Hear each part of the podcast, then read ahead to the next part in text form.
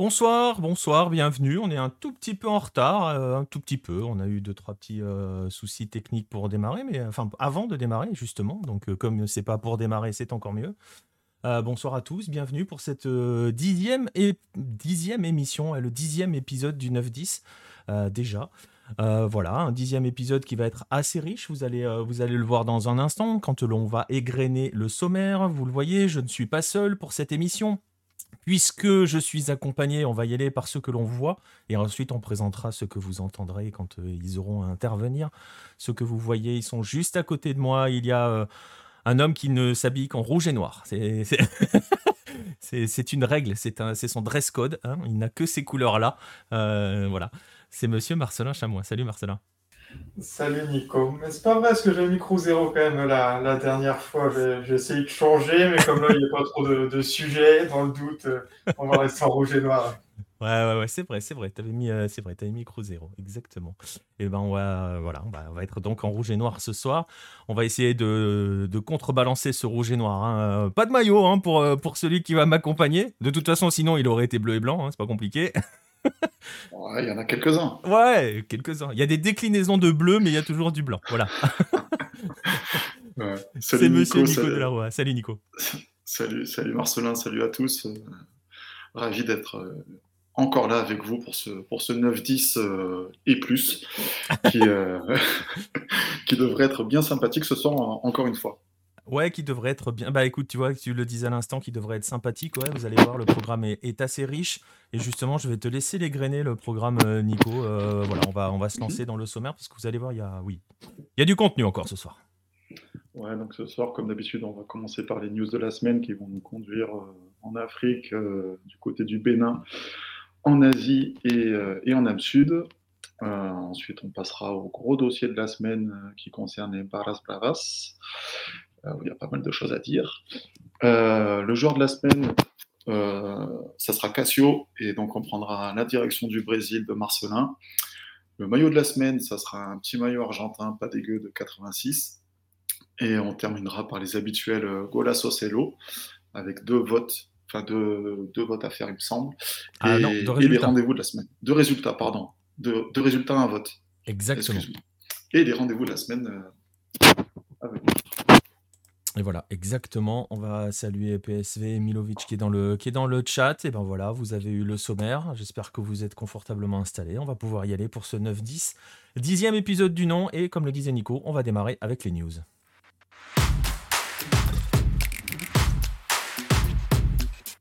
Et les news, eh bien voilà, Nico vous l'a annoncé. On va aller, euh, on va faire, on va suivre nos bonnes traditions, hein, euh, des traditions qui fonctionnent toujours bien, nos bonnes habitudes. On va aller, euh, on va débuter par l'Afrique, où euh, on va donc forcément aller rejoindre Monsieur Pierre-Marie Gosselin. Salut PM. Bonsoir à tous. Bah, ravi de vous retrouver pour 9, 10 et plus. Et j'aime beaucoup ce et plus. Ouais, c'est pas mal le et plus. On va le garder, le 9, 10 et plus. on va peut-être changer le nom de l'émission. On va l'appeler le 9, 10 et plus. Voilà, mais bon, oui, c'est souvent plus, hein, vous en avez l'habitude. Donc, ouais, je le disais, PM, on va démarrer avec toi, on va aller en Afrique. Et si vous commencez à être des habitués euh, justement du 9-10, si vous avez l'habitude d'entendre PM et vous avez l'habitude de l'entendre sur un sujet en particulier, et c'est le sujet dont on va parler aujourd'hui, on va se rendre avec toi au Bénin, où on l'a dit, hein, ça sera notre petite pastille euh, hebdomadaire pour faire notamment euh, le point sur le championnat béninois. Ouais, ouais, ouais. Ben écoute, on a été perturbé la semaine dernière parce qu'apparemment, il y a une compétition internationale qui va jouer au Qatar et qui nous a empêché de pouvoir mettre à jour notre, notre suivi de la Super League. Donc, on a deux journées à rattraper. Bon, ça va être, ça va être vite fait. hein. Il y a y a, y a eu deux journées, du coup, il y a le week-end d'avant et, et le, ce week-end dernier là qui se sont joués. Euh, bon, l'idée, c'est pas non plus de. Euh, encore, hein, j'imagine que vous n'êtes pas encore tous des experts de cette Super League béninoise. Il va falloir peut-être encore un petit peu de temps. Donc, l'idée, c'est pas non plus de vous gaver avec euh, tous les résultats et, et, les classements. Mais bon, c'est quand même important de, de faire un, un, petit tour. Comme ça, ça vous permet aussi de, de revoir le nom des équipes. Et du coup, on en était à la neuvième journée. Donc il s'est joué hier, donc neuvième journée, mais huit matchs, hein, parce que je vous rappelle que la première journée avait été reportée. Euh, donc on peut noter, il y avait un gros choc entre les, euh, bah, euh, plus ou moins les deux leaders du championnat, Coton FC et le Dynamo d'Abomey, puisque Coton avait perdu un autre match assez important la semaine précédente contre les Buffles de Paracou. Du coup, de leur première, ils étaient tombés de leur première place, ils avaient un peu jeté au classement, et donc le dimanche, enfin hier, se jouait donc ce, match entre le premier et le deuxième, et, Coton l'a emporté sur le Dynamo d'Abomey. Euh, les Buffles, euh, qui avaient repris un peu de mordant la semaine dernière, euh, eux aussi se sont inclinés, tout comme l'Autopopo, dont on avait eu l'occasion de, parler un petit peu la, dernière fois. à noter toujours bah, l'équipe d'Adidja, l'équipe des militaires, les, les porcs épiques qui sont toujours bon dernier dans le classement, à la recherche de leur première victoire. Ils avaient réussi à, à avoir un nul la semaine passée, mais ils sont malheureusement retournés dans leur, euh, retombés dans leur travers. Pardon. Euh, voilà, donc après, je ne sais pas si tu veux faire un, petit point sur, euh, sur le classement. Pour, oui, mais je me rends compte que j'ai juste oublié de mettre le visuel. Alors, si tu veux donner le classement, c'est c'est toi qui ah, dois y aller. Bah, tu, me laisses juste deux secondes. Je le Je sais que c'était très serré. Il y avait deux ou trois équipes à 16 points de ouais, C'est encore, du coup, il y a donc il y a Coton qui est premier avec Dinabo Dabomé à 16 points. Il n'y a pas encore de trous qui sont faits. Hein. Suivent derrière, suivent derrière Ayema, Jefa, Escotonou à 15 points, 13 points. Bon, enfin bref, tout ça pour vous dire qu'entre la première et la dixième place, ou même onzième place qu'occupe l'Autopopo, il y a 6 points d'écart. il y a vraiment juste Adidja qui, qui est loin derrière, qui galère un petit peu et qui n'a que 3 points, fruit de 3 matchs nuls. Et donc voilà. Donc pour ce petit point du classement. Ouais. Et ben voilà, et ben écoute, tu le disais. Alors je vais juste répondre à Spinoza. Non, ça sera pas Quito Diaz euh, pour, euh, pour son but. D'ailleurs, on le mettra pas le but parce que, parce que si, pour tout te dire, euh, Spinoza, dans le chat, si on s'amuse à mettre le but de Quito Diaz, on va être bloqué partout. Hein.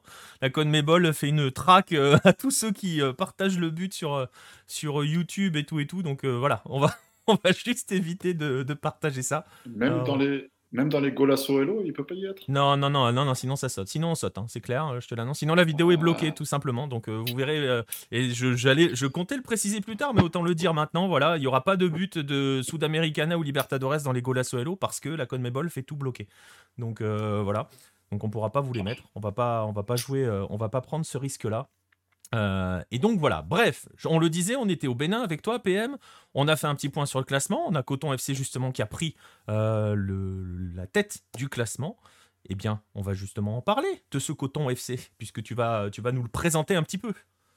Ouais, ouais, ouais. Bon, j'avais eu l'occasion d'en parler lors du premier. Euh, j'ai eu l'occasion d'en parler plusieurs fois déjà parce que je crois non, c'était peut-être le deuxième sujet. C'était sur euh, une potentielle arrivée de Stéphane Cessignon Exactement. Euh, du côté de cette fameuse équipe de coton. D'ailleurs, il n'y avait pas eu de suite, mais vous voyez bien qu'il n'apparaît pas sur la photo. Non. J'ai même pas photoshopé. Hein. finalement, il n'était pas venu. Ça s'était vraiment joué un peu au dernier moment. Il y avait des rumeurs qui disaient que bon, sa femme n'était pas forcément d'accord à ce qu'il se retrouve de nouveau exposé médiatiquement au Bénin et qui risquait de perdre bah, un petit peu cette aura qu'il avait réussi à emmagasiner durant toute sa carrière en Europe. Et, du coup, bah, peut-être que c'est ça. Madame qui aurait empêché bah, cette équipe d'avoir en plus parmi eux un Stéphane Cessignon, même proche de la retraite, voire pré-retraité. Mais bon, ça aurait quand même été déjà quelque chose de sympa. Malheureusement, ça s'était pas fait. vraiment, vraiment dommage, au grand regret du, football béninois. Donc cette équipe de Coton FC, il y a d'autres cotons en Afrique. Il y en a un coton qui est plus connu, c'est le Coton Sport de Garoua. on a aussi un Coton Sport du côté de N'Djamena au Tchad. L'idée, en fait, c'est que c'est des clubs qui sont rattachés à des sociétés d'exploitation du coton donc voilà, hein, comme leur nom l'indique, ils se sont pas trop foulés. Non, mais au moins c'est simple, tu vois.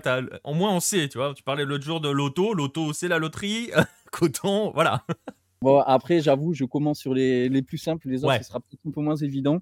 Enfin, moins évident. Disons que ce sera un petit, peut-être des noms un petit peu plus classiques, un peu plus traditionnels. Là, on est vraiment dans des clubs de société. c'est comme donc le Coton Sport de Garoua hein, au Cameroun, celui qui est le, plus connu, donc n'a rien à voir avec celui-là. Ils n'ont pas tout à fait le même nom puisque ils ont opté pour Coton FC, donc il n'y a pas de sport dans leur patronyme, ce qui permettrait éventuellement de les distinguer dans l'éventualité où bah, Coton FC soit ben, devienne une équipe importante du football africain ce qui est l'objectif de son président. Alors, euh, il faut savoir que c'est une équipe toute jeune euh, qui date de cette année, donc de cette saison. Avant ça, euh, c'était un centre de formation du côté de, enfin, qui s'appelait Taneka, du côté de Nati complètement au nord du Bénin, dans la région de la Takora. Euh, c'était un club qui jouait la Ligue amateur, euh, donc de 98 à euh, dans les années 2000, toutes les années 2000 et qui avait pour, objectif de former les jeunes du Nord et de leur permettre, d'avoir de la visibilité et qui si possible de passer pro. Et c'est quelque chose qui a été plus ou moins bien réussi, même, plutôt bien réussi puisqu'il y a toute une génération qui a brillé, euh, qui a brillé euh, dans le championnat béninois, avec euh, comme tête d'affiche ou comme fer de lance Saturnin Alagbé, le gardien qui est passé par Dijon, enfin qui était le gardien de Niort pendant un long moment, qui a fait une belle carrière à Niort et puis qui après est parti à Dijon et je crois qu'il était parti en remplacement de Edouard Mendy, je crois, je sais plus, il y avait un jeu de chaise musicale des gardiens et euh, bah, malheureusement. Il n'a pas, pris la suite d'Alfred Gomis euh, si, voilà, c'est ça. C'est Alfred Gomis qui Parce est. que Mendy est parti de Rennes, Gomis est arrivé à Rennes et Alagbé a pris la place dans les buts à Dijon, je crois. Voilà, c'est ça. Donc, du coup, c'était Mendy qui lui avait euh, ouvert la porte de la Ligue 1. Enfin, c'est son départ à Chelsea qui, lui avait permis de, d'arriver en Ligue 1. Malheureusement, ça s'est pas très bien passé. Et là, euh, bah, il, était prêté à, enfin, il était prêté à Valenciennes en début de saison. Ça s'est pas, bien passé. Il n'a pas eu le temps de jeu qu'il espérait. Du coup, il est retourné à Dijon, euh, toujours en Ligue 2 aussi. Mais euh, je crois qu'il a un petit peu plus de temps de jeu. donc voilà, pour revenir un petit peu, donc lui, c'est celui qui a réussi à sortir. Après, il y a eu toute une flopée d'autres joueurs de sa génération à lui. des Nabil Yarou, des Fousseni Lazadi, Gérard Yolou. Alors, c'est des noms qui ne vous parlent pas, mais qui ont permis quand même au Bénin de se qualifier pour la Cannes junior en 2013. Et c'était qu'ils ils avaient éliminé la Côte d'Ivoire et le Sénégal en phase éliminatoire, donc ce qui n'était pas rien sur des matchs aller-retour. C'était un sacré exploit que voilà, qui avait été réalisé en grande partie grâce à cette génération des jeunes issus de Taneka. Et donc, Taneka, qui avait participé à la première édition de la Super League l'an passé, qui avait été sorti de la zone régionale, qui n'avait pas réussi à accéder à la phase nationale, mais qui avait quand même participé, qui du coup était, avait mis un premier orteil dans le, dans le monde professionnel, ou enfin professionnel avec des guillemets entre griffes, comme on dit. Et, et, en fait, le grand tournant a eu lieu là dernièrement avec le rachat donc de cette équipe de Taneka par Lionel Coton, euh, Lionel Coton, Lionel Talon, pardon, le fils du président de la République du Bénin, et donc qui est euh, voilà le président de la République du Bénin. Euh, Talon a fait fortune dans le coton, c'est le grand ponte du, coton béninois et bah, forcément son fils a réussi à trouver une place dans le domaine qui qui lui plaît le plus, le football. il se dit qu'il a des ambitions un petit peu fédérales, voire à la Confédération, voire peut-être encore plus loin du côté de la Suisse. Mais bon, il faut bien commencer quelque part. Et donc, il a commencé en rachetant donc cette équipe du nord du Bénin de Natitengu qu'ils ont transféré complètement au sud, au bord de la mer du côté de Ouida. Ouida, c'est juste à côté de Grand Popo. Grand Popo, on en avait parlé il y a 15 jours, là où, là où l'équipe Loto Popo. Donc, c'est voilà, à une dizaine de kilomètres à vol d'oiseau c'est vraiment, euh, c'est vraiment à côté, en remontant euh, vers Cotonou. Et donc, euh, bah, on peut imaginer qu'ils sont venus à Ouida parce que c'est la ville, enfin, c'est une, des deux villes d'origine du président de la République Talon. Donc, peut-être qu'il s'était dit qu'il allait doter son, son, sa ville d'un club important puisque ben, ils sont passés de centre de formation à prétendant au titre, prétendant à la qualification de la Ligue des Champions et potentiellement prétendant à devenir l'ogre du football béninois pendant les, années à venir. Et là, ça veut dire qu'il y a eu des investissements au niveau des infrastructures et tout et tout, c'est ça Parce que si tu déménages le club, tu déménages le centre, ils ont, ils ont pris les structures du centre de formation ils ou pas du repris, Ils n'ont pas repris les, les, la partie académie. Pour l'instant, il n'y a pas d'académie. J'imagine qu'ils ont dans leur projet d'avoir une académie, mais ça fait, voilà, c'est pas encore au, point, ni pour Coton, ni pour la grande majorité des autres équipes de cette Super League. quand ce sera le tour, on aura peut-être l'occasion, mais il y a certaines équipes qui ont quand même investi un petit peu dans la jeunesse, mais c'est pas encore du tout. C'est pas le cas de Coton et c'est pas c'est pas le cas de la majorité de, de ces clubs pro. Et, en fait, donc ça faisait partie de cette politique, un petit peu ce qui s'est passé à Grand Popo, du, président, du président Talon qui a souhaité que son pays se dote d'infrastructures de, de, niveau, donc deux stades de football, voilà, avec autour la piste d'athlétisme, la tribune qui va bien. Et, et l'idée, c'était que chaque ville soit dotée d'un stade opérationnel avec voilà, des normes, c'est peut-être pas les normes de la CAF, mais c'est au moins des normes correctes pour pouvoir jouer en, vrai football. Et donc, du coup, à Grand Popo, l'équipe de Loto est venue s'y installer. Et donc, à Ouida, l'équipe de Coton est, venue s'y installer. Et ça permet aussi à ces installations de vivre et de s'entretenir parce qu'on a trop l'occasion de voir en Afrique que quand les stades sont construits et qu'on n'y joue pas, ben, ça devient tout de suite des champs de ruines. Et c'est malheureusement Ouais, c'est le risque numéro un, quoi. une catastrophe parce que finalement, c'est des investissements, dans le vide, qui ont servi pour, généralement une compétition, une CAN, une coupe du monde même, en Afrique du Sud donc c'est voilà. Là, au moins, c'est des petits stades, mais c'est des stades qui ont un avenir puisque des équipes y jouent en leur sein. et donc voilà, donc juste un petit clin d'œil sur cette équipe de Coton puisqu'il y a il y a quand même il y a 2 joueurs qu'on connaît bien à Lucarno Posé. Il y a 2 anciens de l'académie, d'Abisport euh, qui ont eu l'occasion d'avoir une petite couverture sur le site, euh, faire des articles à l'intérieur de podcasts. Et on peut y reconnaître peut-être pas parce que c'était Ils ont grandi hein. de Simon.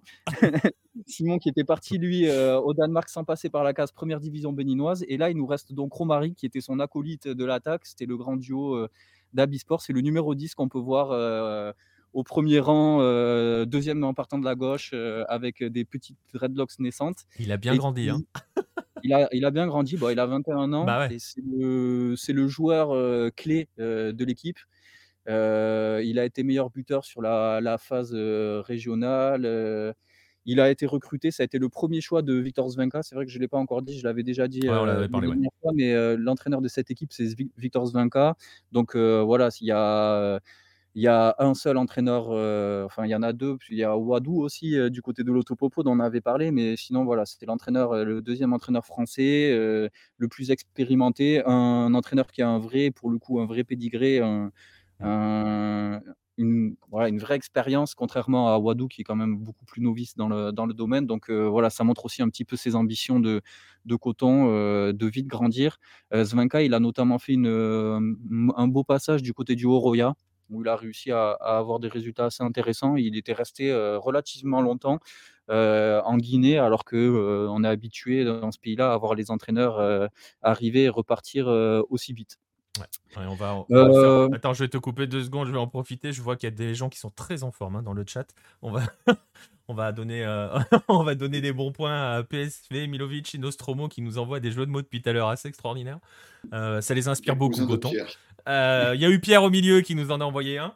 Euh, Raph, j'ai vu ta question, je vais la poser à Marcelin tout à l'heure à propos euh, du, football brésilien. On va essayer de rester dans le thème pour l'instant et on va saluer une patate froide qui, pour la première fois, peut nous voir en direct. Eh bien, écoute, bienvenue à toi. et voilà, on va pouvoir, on pouvoir continuer à parler un petit peu de, coton.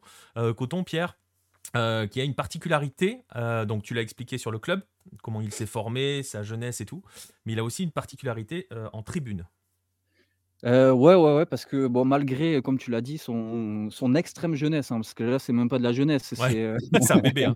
c'est un nourrisson. ouais, c'est exactement ça, c'est un nourrisson et euh, en fait, bah, ils se sont dotés, ils ont voulu construire, les choses proprement donc il y a une très bonne couverture sur les réseaux sociaux, Facebook, Instagram, sur les réseaux WhatsApp aussi qui tournent, localement au Bénin et et puis aussi dans les tribunes puisqu'ils se sont dotés, d'un club de supporters qui a, ben, qui a réussi à enfin, déjà à bien s'implanter à Ouida avec une bonne base de, de, fans qui les suivent à Ouida et puis même un petit peu partout dans le pays. Voilà, maintenant comment ça a été construit derrière, est-ce qu'il y a eu des intéressements, quoi que ce soit, j'en sais rien, mais le fait est que quand Coton joue, il y a souvent des supporters dans les tribunes quand c'est à l'extérieur et il y a souvent de monde quand c'est à la maison. Et ils ont la particularité d'avoir un groupe ultra. Alors, euh, un groupe ultra particulier. ils ont choisi le terme de ultra pour, euh, pour les désigner. mais il s'agit, en fait, il s'agit d'un groupe de femmes qui animent les tribunes, qui dansent, qui jouent de la musique, enfin, qui font de la musique, qui font toute une animation, etc. voilà, vous pouvez voir, là, une petite image, illustratrice de ce propos. mon idée, c'était quand même de faire votre transition à vous vers le débat qui vous attend. ouais, que ça sera nettement moins joyeux hein, tout à l'heure. Le dossier des Barras Bravas. Sachez donc, voici les, les, ultra béninois qui sont là pour mettre l'ambiance avec des chorégraphies des, enfin vraiment, c'est voilà, ça fait de la musique non-stop, ça joue, et c'est quand même cool de, de voir comme ça que le, ce club qui s'est construit a, a, pris parti de ben, d'intégrer les femmes, et en, voilà, en, en, les, en les rendant visibles en tribune et en, les impliquant dans la vie du club, et voilà, c'est tout à leur honneur. C'était important de le signaler. Ça tombe bien que ça tombe aujourd'hui. Parce que dans ce monde de brut, eh ben, un peu de féminité ne fait pas de mal. Exactement. Et puis, ça fait du bien de parler de tribunes joyeuses avant ce qui va se passer tout à l'heure. donc voilà, donc voilà, je vous en savais un petit peu plus sur ce club, sur le, Coton FC, sur ses supportrices, son groupe ultra très particulier. on va je, voulais, je te laisserai, PM. Je, sais pas, je pense que tu n'as pas vu, mais euh, on a eu euh, voilà, une, une, palanquée de jeux de mots. On a eu à peu près tout ce qui était possible hein, sur, euh, sur le coton. On a même demandé la matière hein, pour, les, pour, les, pour, les pour les maillots. Et vous verrez tout à l'heure, on va parler de maillots en coton. Donc vous allez voir qu'on va rester dans la thématique. On est, on est sur une monothématique. Tout se, tout se, recroise, tout, tout se croise aujourd'hui. Donc voilà, donc, voilà c'était coton. C'était le Bénin. On te retrouvera bah, la semaine prochaine hein, pour un nouveau point Bénin. Euh, Avec plaisir.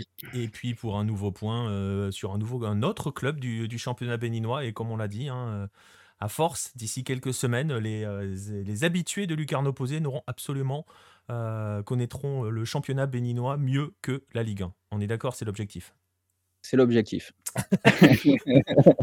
l'objectif est fixé. Merci PM.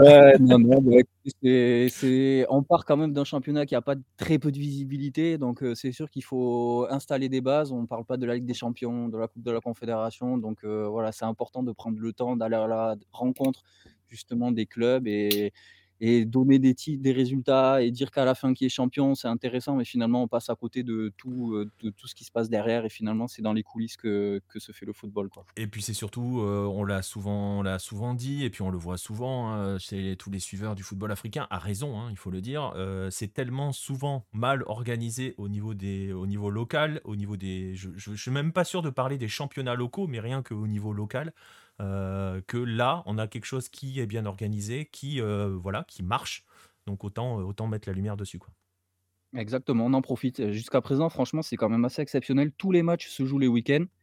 On a des journées un petit peu en, milieu de semaine de temps en temps, mais ça, tient. Franchement, les matchs, ils se jouent que le samedi ou le dimanche et, c'est beau parce qu'on avait l'habitude de voir des matchs tous les jours parce qu'il faut rattraper des journées de retard, etc. Et c'est quand même un signe justement de cette organisation et, de ce sérieux qui est, mis en place au Bénin. C'est un moyen aussi de les récompenser. Et ben voilà, exactement. Donc on les retrouvera la semaine prochaine. Euh, voilà, la semaine prochaine, vous aurez des nouvelles à nouveau, notamment de Coton Football Club. Et puis au fur et à mesure, euh, au fur et à mesure des semaines, vous pourrez choisir votre club. Je pense que Nostromo a trouvé son club. Hein. Parce que vu la quantité de jeux de mots qu'il nous a envoyés, euh, je pense qu'on a trouvé le club de Nostromo. Il euh, faudra qu'on essaye de trouver les maillots, un de ces quatre, mais pour les faire gagner, tiens. Mais voilà, bref, c'était pour la page africaine. On va en rester là sur cette page africaine. On va remercier PM d'avoir été avec nous justement pour mettre ce championnat en lumière. On va continuer dans les news, on va basculer cette fois-ci, on va faire un petit passage, un hein, passage assez bref en Asie. Euh, puisqu'on va évoquer la Ligue des Champions qui est actuellement en cours, euh, cette fameuse Ligue des Champions asiatique, euh, une Ligue des Champions qui, on le rappelle, est entrée dans sa phase de groupe et qui va disputer six journées dans les trois prochaines semaines, les six journées de la phase de groupe dans les trois prochaines semaines. Voilà. Oui, oui, c'est bien. ils, ont trouvé une idée absolument magnifique l'année dernière. Ils se sont dit que c'était peut-être une bonne idée de faire, de faire n'importe quoi. Donc, ils continuent de faire n'importe quoi. Ils essayent d'être, d'être réguliers dans le, dans le n'importe quoi. Et puisqu'on parle de n'importe quoi, on l'avait déjà évoqué euh, avec les phases, de, les, les tours préliminaires. Hein. il y avait déjà eu deux équipes forfaits, notamment une venue de Chine, qui était le Shangchun Yatai, qui ne pouvait pas alors accueillir son match de tour préliminaire chez elle en raison des restrictions sanitaires et qui ne pouvait pas non plus l'organiser sur terrain neutre parce que Joie de l'Asie, comme le club était considéré comme club accueillant, club hôte, il devait prendre en charge toute l'organisation, toute la logistique, prendre en charge financièrement toute la logistique liée à un match sur terrain neutre. Voilà, c'était magnifique. Donc ils ont décidé juste de déclarer forfait. Et là, la phase de groupe a débuté. Je le disais pour l'Ouest, elle démarre pour l'Est bientôt, puisque les, équipes sont en train d'arriver. Il y en a une qui n'y viendra pas, c'est celle qui est en photo.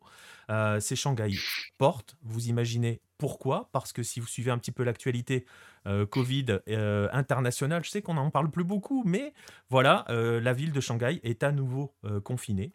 Et donc forcément, le club ne peut pas sortir. On a donc un nouveau forfait. Il reste donc deux clubs chinois qui participeront à cette phase de groupe qui va donc s'étaler sur euh, trois semaines, je le disais. Et il reste plus que le champion en titre, Shandong, et euh, Guangzhou, l'ancien Guangzhou Evergrande. Et bon, vous ne faites pas trop d'illusions si vous êtes amateur de football chinois ou supporter de football chinois. Ils ont juste décidé, et c'était plus ou moins ce que l'on pensait qu'il allait se passer, comme l'année dernière, euh, puisque les rencontres sont sur des hubs, puisqu'ils n'ont pas envie de faire partir leur équipe première sur un hub pour qu'ensuite elle se prenne 40 jours de quarantaine quand elle revient en Chine. Ils ont juste décidé d'envoyer les jeunes, les équipes réserves. Donc vous attendez pas à grand chose de la part des Chinois. On va suivre avec attention parce que ces histoires-là, au bout d'un moment, ça risque quand même de, ne pas trop plaire à la Confédération, qui pourrait euh, tout à fait s'amuser à sanctionner la Chine, qui pourrait perdre aussi des places en, Ligue des Champions à force de ça, à force de, mauvais résultats, puisqu'ils y vont plus au final. Donc voilà. Voilà pour la page Asie. C'était, euh, assez amusant hein, sur le côté, euh, chinois. On suivra hein, la compétition un petit peu du côté de Halo, parce que vous imaginez que six matchs en trois semaines, ça va ressembler à rien du tout. voilà.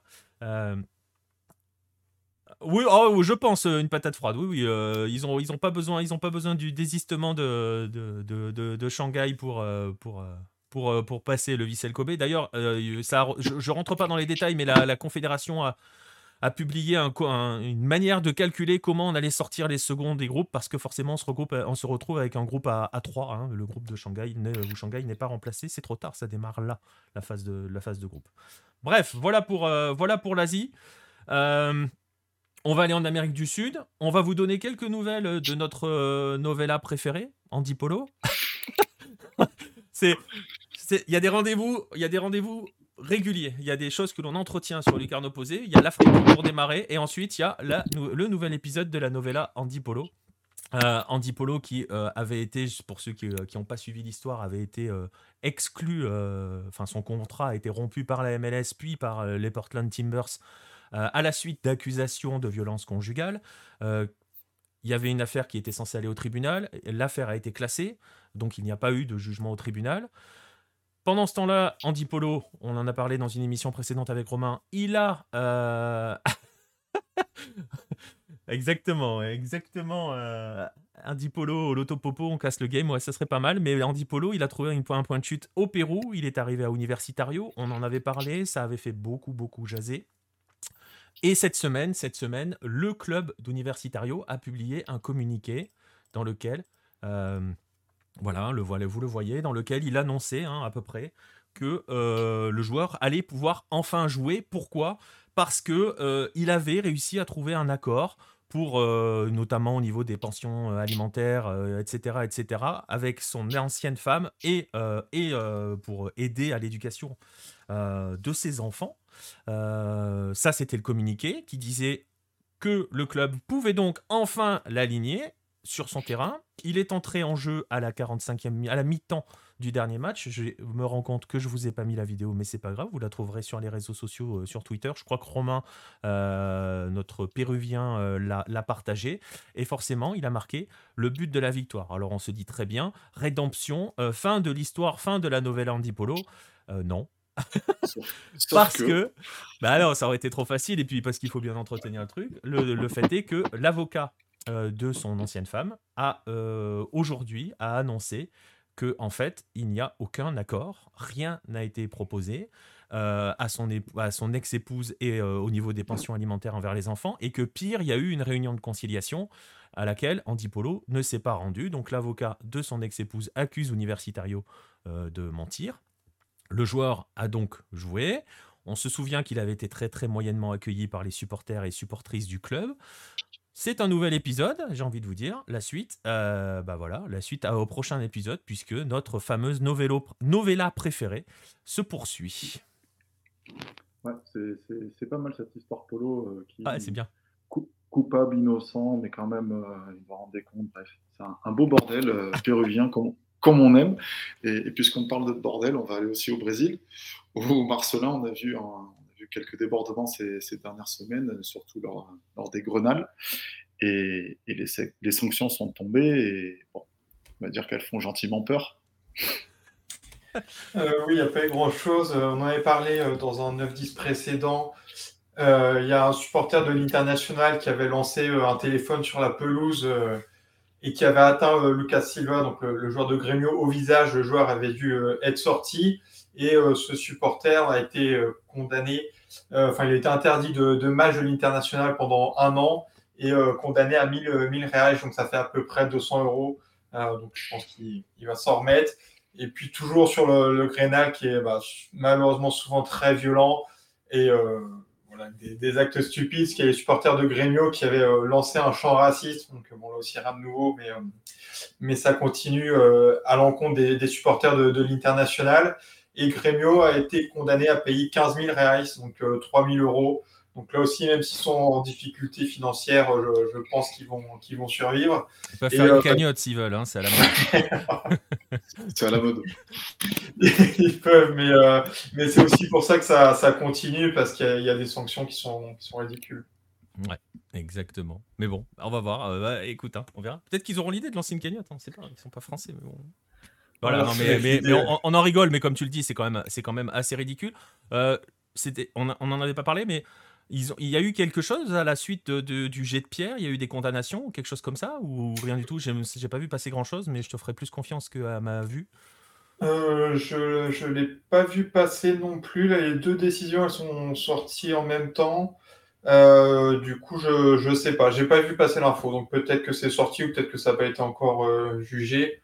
Mais bah, du coup, il ne faudra pas non plus s'attendre à, grand chose pour, cette affaire-là.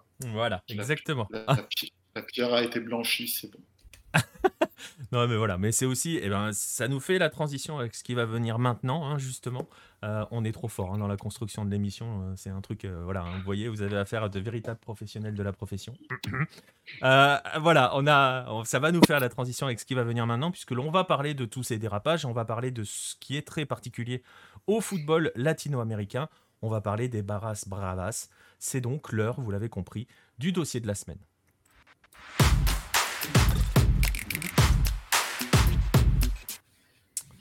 Et pour ce dossier de la semaine, on va avoir deux personnes que je vais accueillir et que vous allez entendre et non voir. Euh, alors je vais y aller dans l'ordre alphabétique, hein, parce que sinon on se fâche après et tout et tout. Euh, voilà, on va accueillir Pierre Gerbeau depuis la Colombie. Salut Pierre. Salut Nico, salut Nico et salut Marcelin. Faut mettre un S quand tu dis salut Nico. Ouais, Nico. Ouais, mais ça fait. Mais c'est plus le même. c'est ça, c'est quelqu'un d'autre. C'est quelqu'un d'autre. Voilà. Euh, voilà. Ben, euh, Pierre, depuis la Colombie, vous allez, on va parler de Colombie et on va parler aussi d'Uruguay avec euh, Jérôme Le Signe. Salut Jérôme. bonsoir à tous. Voilà, avec une entrée. Ah, j'avais, j'avais trois blagues, mais je me dis à chaque fois, faut pas faire des private jokes à longueur de temps, donc je vous te laisse travailler professionnellement comme un professionnel, comme tu viens de le dire. Ouais, voilà. Euh, merci, super, merci de me mettre la pression comme ça. Voilà. Bon, alors, on va, on va pouvoir partir sur ce fameux dossier hein, euh, sur, euh, sur les barras. On va commencer juste quand même par une précision qui n'en est pas une et qui est extrêmement importante.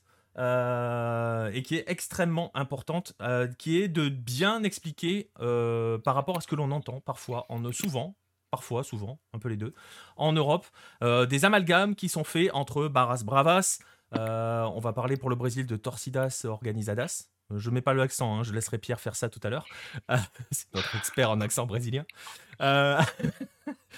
entre donc ces groupes-là, et ce que l'on connaît un petit peu en Europe, les ultras et les hooligans. Alors, il faut euh, quand même euh, bien euh, préciser que les barras ne sont pas des groupes ultras. vous allez voir que leur mode de fonctionnement est très différent et que leurs objectifs et leur rôle est aussi très différent dans les tribunes. Mais parce qu'ils sont souvent décrits, et vous allez voir pourquoi, à raison aussi, pour leur débordement de violence, ce ne sont pas des hooligans, parce que euh, c'est pareil, c'est un contexte très particulier, les hooligans, c'est un, milieu très particulier qui ne correspond en rien au milieu des barras bravas. On va essayer justement de vous expliquer euh, ce que sont des barras, comment ils s'organisent, euh, comment ils restent là, surtout, ce qu'ils font, leur rôle au pluriel, mais vraiment, à partir de maintenant, gardez à l'esprit que il ne faut pas avoir une vision européenne sur ce qui va être dit. Il ne faut pas essayer d'appliquer un calque européen en se disant ah ouais ça c'est un comportement d'ultra, ça c'est un comportement de hooligan. Non, ce sont des groupes très particuliers, très spécifiques à l'Amérique latine. Et vous allez voir, euh, voilà, vous allez voir que c'est difficile et il ne faut pas faire de comparaison. Et vous allez voir pourquoi il ne faut pas faire de comparaison. Ouais. C'est important de faire cette précision parce que c'est on a l'habitude quand même d'entendre tout et n'importe quoi à propos des barras. Mais, euh, mais, comme tu dis, les, les, ultras, c'est spécifique, les hooligans, c'est spécifique. Il y en a qui sont là que pour l'amour de leur club, l'autre que pour la bagarre. Et les barras là-dedans sont là pour bien autre chose. Et, donc, une précision importante, et, on, va, commencer déjà par, par l'actualité, euh, qui fait donc qu'on a choisi ce, dossier pour cette semaine. Euh, on a largement évoqué, des précédents numéros, les événements mexicains de Querétaro. Et, euh, aucun pays euh, latino-américain n'est épargné ces, dernières semaines euh, par les barras, par les frasques des barras, puisque Pierre et Marcelin, la, violence des barras, ou de leur version brésilienne Torcidas Organizadas, je ne fais pas mieux que Pierre, ne cesse de, faire remplir les lignes dans, dans les rubriques faits divers ces derniers temps. On va commencer par Pierre, comme ça il nous enverra la transition avec les Torcidas Organizadas, tu vas voir. oui, oui, bah, pour, euh, pour, pour ce qui est de l'actualité vraiment, vraiment chaude, la semaine dernière, il y avait un match, euh, somme toute, assez anodin hein, entre Patriotas, qui est une équipe de Tundra, et, qui représente vraiment rien du tout à l'échelle euh, à l'échelle du football colombien, et l'Atlético Nacional. Et on a vu, en fait, tout simplement aux alentours de Bogota, sur le chemin pour aller vers Tundra, euh, donc, où avait lieu le match, on a vu une, vraiment une bataille rangée hein, entre, entre deux groupes, euh, deux groupes de supporters de, de Barras, hein, pour le coup, euh, de, l'Atlético Nacional. les Barras, c'est Los del Sur, qui est la, la, barra principale de l'Atlético Nacional, essentiellement basée à Medellín, mais pas que. Ils ont une antenne, notamment à Bogota. Et Nación Verdolaga, une, autre euh, et qui a fait scission d'ailleurs entre, enfin, qui a fait scission avec Los del Sur au milieu des années 2000. Et euh, donc il y, a eu, euh, il y a eu beaucoup de violence. Heureusement, on serait tenté de dire qu'il n'y a pas eu de mort. Il y a eu, le bilan était, je l'ai plus en tête sur le nombre précisément de blessés, c'était une vingtaine. Et il y avait surtout trois, trois personnes en, dans un état critique. Ouais, parce qu'il y a des images qui. Je te coupe deux secondes, mais euh, on a eu des images extrêmement violentes euh, à Querétaro. On a eu des images extrêmement violentes là. Moi, je pense aux images, la fameuse vidéo dans la station-service. Exactement. Euh, c'est d'une brutalité sans nom. Et là, bon, je vous ai mis un extrait de la, fin, un extrait de la Nation. Hein. je vous mettrai certainement pas les images, faut pas abuser non plus. mais voilà, vous voyez qu'il est question de bataille avec des, avec des bouts de bois, avec des, des machettes, avec des pierres. Hein. donc là, on n'est plus dans la rigolade là. Hein. Ouais, on n'est plus du tout dans la rigolade. Euh, c'est ça, les armes blanches, c'est euh, la première, entre guillemets, arme hein, lors des... Euh, même pas, on va enlever entre guillemets, hein, d'ailleurs, les, les armes blanches sont les premières armes entre, euh, quand il y a des affrontements entre, entre Barras en Colombie. Et là, ce qui s'est passé dans cette station-service, c'est absolument dramatique. Et heureusement, la personne n'est pas morte. Hum, on avait eu des images aussi insoutenables avec le même club, l'Atlético Nacional, euh, il y a un an, juste après le retour des supporters dans les stades en Colombie. Si vous vous rappelez euh, de cette bataille rangée dans les tribunes du camping entre Santa Fe et, l'Atlético Nacional. Donc, voilà, pour ce qui est de l'actualité, ce n'était pas, le premier incident. Hein. On ne va pas cibler, juste un club, pardon, mais ça touche vraiment tous les clubs. Hein. On peut citer Junior qui est venu avec les, la barade de Junior qui se promenait dans les, dans les tribunes avec des couteaux pour menacer les gens qui n'avaient pas de maillot du club. On peut, on peut parler de America Millonarios aussi. Euh, où les, les, supporters de l'América euh, contrôlaient à l'entrée du stade les, les cédoulas, les cartes d'identité, euh, pour voir. Et en gros, parce que sur la carte d'identité, il y a le, lieu de, où, tu, où, tu as, où tu as reçu ta carte d'identité. Donc, si tu avais une cédoula qui avait été livrée à Bogota, ben, tu rentrais pas dans le stade. Voilà, on est. Ah, on en est là, quoi. ouais, on en est, on en est là, on en est là, et c'est, tu vois, on va pas cibler juste un club, c'est vraiment quelque chose de, de cancérigène dans le football et ça touche tout le monde, tous les clubs. Et tu voilà, tu évoques, euh, tu évoques la, Colombie, euh, Marcelin. Euh, bah, tu l'as un petit peu évoqué tout à l'heure avec les incidents du Grenal. Grenal, comme tu l'as dit, on a l'habitude, malheureusement, on a l'habitude que ça soit toujours assez violent entre lorsque c'est lorsque Grêmio et International s'affrontent. Mais on a aussi dans l'actualité ces dernières semaines au Brésil une sorte de, de recrudescence des débordements. Euh, oui, on en a parlé bah, cette semaine avec euh, les deux clubs les plus populaires du Brésil, donc euh, Flamengo et, le Corinthians.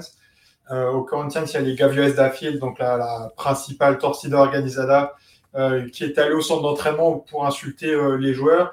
Et ils ont publié une note en disant où vous jouez par amour, ou vous jouez par la peur. Donc c'est assez clair comme, comme message. Et le gardien Cassio a été menacé de mort euh, donc euh, avec euh, des, audios. Il a reçu, enfin c'est l'entraîneur de, sa femme qui a reçu une photo avec un maillot du, Corinthians et dessus une arme et, des balles. Donc on voit que ça, ça va très loin.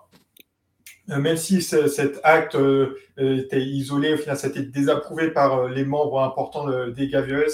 c'est quand même très violent. Et pourtant, cette Torcida Organizada a une réunion avec le président du, Corinthians euh, puisque bah, les torcidas organizadas ont un lien avec, euh, avec la direction. Euh, elles peuvent être reçues par la direction bah, parce que, d'une part, c'est eux qui sont quand même responsables de, l'ambiance dans, le stade. Et en plus, bah, comme on l'a vu, ils peuvent mettre la pression sur les joueurs en allant soit au centre d'entraînement, soit à l'aéroport aussi, ça, peut se faire pour vraiment instaurer un, un climat qui est, qui est, difficile après pour, pour les clubs. Et on l'a vu aussi euh, au Flamengo cette semaine. Euh, pourtant, Flamengo a gagné son match de, Libertadores, mais depuis le début de saison, c'est pas très convaincant dans, le jeu. Les, joueurs sont, sont, plus trop au niveau. Donc il y, a, beaucoup d'insatisfaction. Et on a vu même euh, Ayrton Lucas, donc, qui, vient juste d'arriver. du coup, j'en profite pour répondre à la question. où la, fenêtre mercato se termine demain. Voilà. Pour, J'avais déjà oublié. Bien joué, Marc. pour, pour ça qu'il est là. Il est, trop fort, Marcel. Au Brésil et même pour les, joueurs qui jouent à l'étranger, ça, se termine demain. Euh, mais donc Ayrton Lucas, il vient juste d'arriver, il n'a pas encore eu le temps de jouer. Et pourtant, on a vu la vidéo où il arrive en voiture, et, euh, il se fait insulter comme, euh, comme les autres. Ah, il n'y a que Arascaeta hein, qui ne s'est pas fait insulter. Hein. Arascaeta, c'est le seul qui, s'en sort bien, mais Miguel pareil, il s'est fait insulter, enfin tout le monde. Et c'était contre les joueurs, mais aussi euh, la direction. Il y a eu des, chants contre Marcos Braz, donc le, vice-président du club, euh, mais qui est aussi conseiller municipal de Rio de Janeiro. Et donc sur la vidéo, on voit euh, la Raça Rubro-Negra, donc là aussi le, principal, la principale torcida de, Flamengo, qui n'a pas participé à ces chants contre, contre Braz. Bah, pourquoi? Parce qu'en fait, il y a un autre groupe de supporters aussi qui est la Urubozada, pardon, euh, et le, leader de, cette euh, torcida a été nommé au, cabinet politique de, Marcos Braz. Donc euh, on voit les, liens entre, entre les, membres influents des, torcidas organizadas et, la direction. Et on comprend pourquoi ils sont, écoutés par, par les dirigeants des clubs. Ouais, et pour répondre à une patate froide, effectivement, la vidéo fait très froid dans le dos. Et oui, oui, on va en parler dans un instant, les histoires de contrôle de billetterie, du fait que les affrontements euh, entre barras sont souvent aussi entre barras du même club. Euh, voilà, on voit qu'au Brésil, il y a une recrudescence. Euh, on voit aussi Nico en Argentine, c'est pareil. Hein, on parlait justement d'affrontements entre barras d'un même club. On en a là en ce moment. Ouais, j'allais dire que pour, cette période, bizarrement, en Argentine, c'était assez calme. pas de, trop de, mais oui, là, les, les, principaux conflits sont à l'intérieur de River et une guerre interne pour, pour prendre le contrôle, le contrôle du stade. Et, et donc oui, donc on, retrouve notre, notre, cher ami Caverna Godoy, qui était le principal responsable, notre ami, c'est pas du tout notre ami, hein, pardon. Ah non Au contraire, c'était le, le, principal responsable, c'était le, enfin, c'est l'un des leaders de, des Borrachos del Tablon, donc de la barre officielle de, River Plate, qui avait euh, caillassé le, bus de Boca en 2018 et privé ses propres supporters et son équipe d'une finale retour dans son stade. C'est original quand on aime son club. Et, euh, et donc ce, ce, ce, même Caverna, Caverna Godoy, qui, euh, qui, fait encore les gros titres en Argentine parce que bah, parce qu'à River, ça, ça, part un petit peu dans, dans, tous les sens. Mais donc, du coup, c'est vraiment un. Je, trouve en tout cas qu'il y, a une, particularité Argentine dans le, dans, le rôle de Barra, où, euh, où c'est plus du tout euh, pour soutenir ou pour mettre la pression sur son équipe qu'on est, présent, mais uniquement pour gagner de l'argent et pour, euh, pour s'en mettre un maximum dans les poches. Et euh, je pense que c'est une grande particularité, c'est que le football, là, c'est uniquement un prétexte. Et, et, là, on voit, hein, une finale à jouer à domicile qui peut être historique en battant son, rival ultime en finale de Libertadores. Ben non, on est prêt à, bousiller cette chance euh, juste pour, pouvoir récupérer les billets qu'on qu avait saisis, les armes, etc. Donc, donc il y a vraiment une, particularité qui est, assez importante. Et, euh, et ouais, parce que je... je, te coupe ouais. deux secondes parce que c'est vrai que ce que Marcelin par exemple raconte sur euh, les torcidas qui viennent mettre la pression au centre d'entraînement, qui pénètrent sur que l'on voit encore assez fréquemment au Brésil, on le voyait en Argentine. Moi, dans, dans, les années 80, c'était très très fréquent. Euh, je remonte loin, mais voilà, j'ai souvenir de Argentinos Junior avec avec avec Yudica qui sort un flingue pour virer les barras du du centre d'entraînement. Enfin voilà, c'est bon, on est sur une autre époque aussi, mais ce que tu expliques là, ce glissement, c'est-à-dire qu'on a l'impression que je sais pas si on peut le dire comme ça, mais c'est vrai que sur le côté du, Barras, l'Argentine est toujours un petit peu en avance, malheureusement. Euh, et on est passé sur autre chose, quoi, sur l'Argentine. Ouais, c'est devenu un métier. Et le métier, c'est euh, de, s'enrichir euh, dans une tribune, par la pression qu'une tribune peut mettre.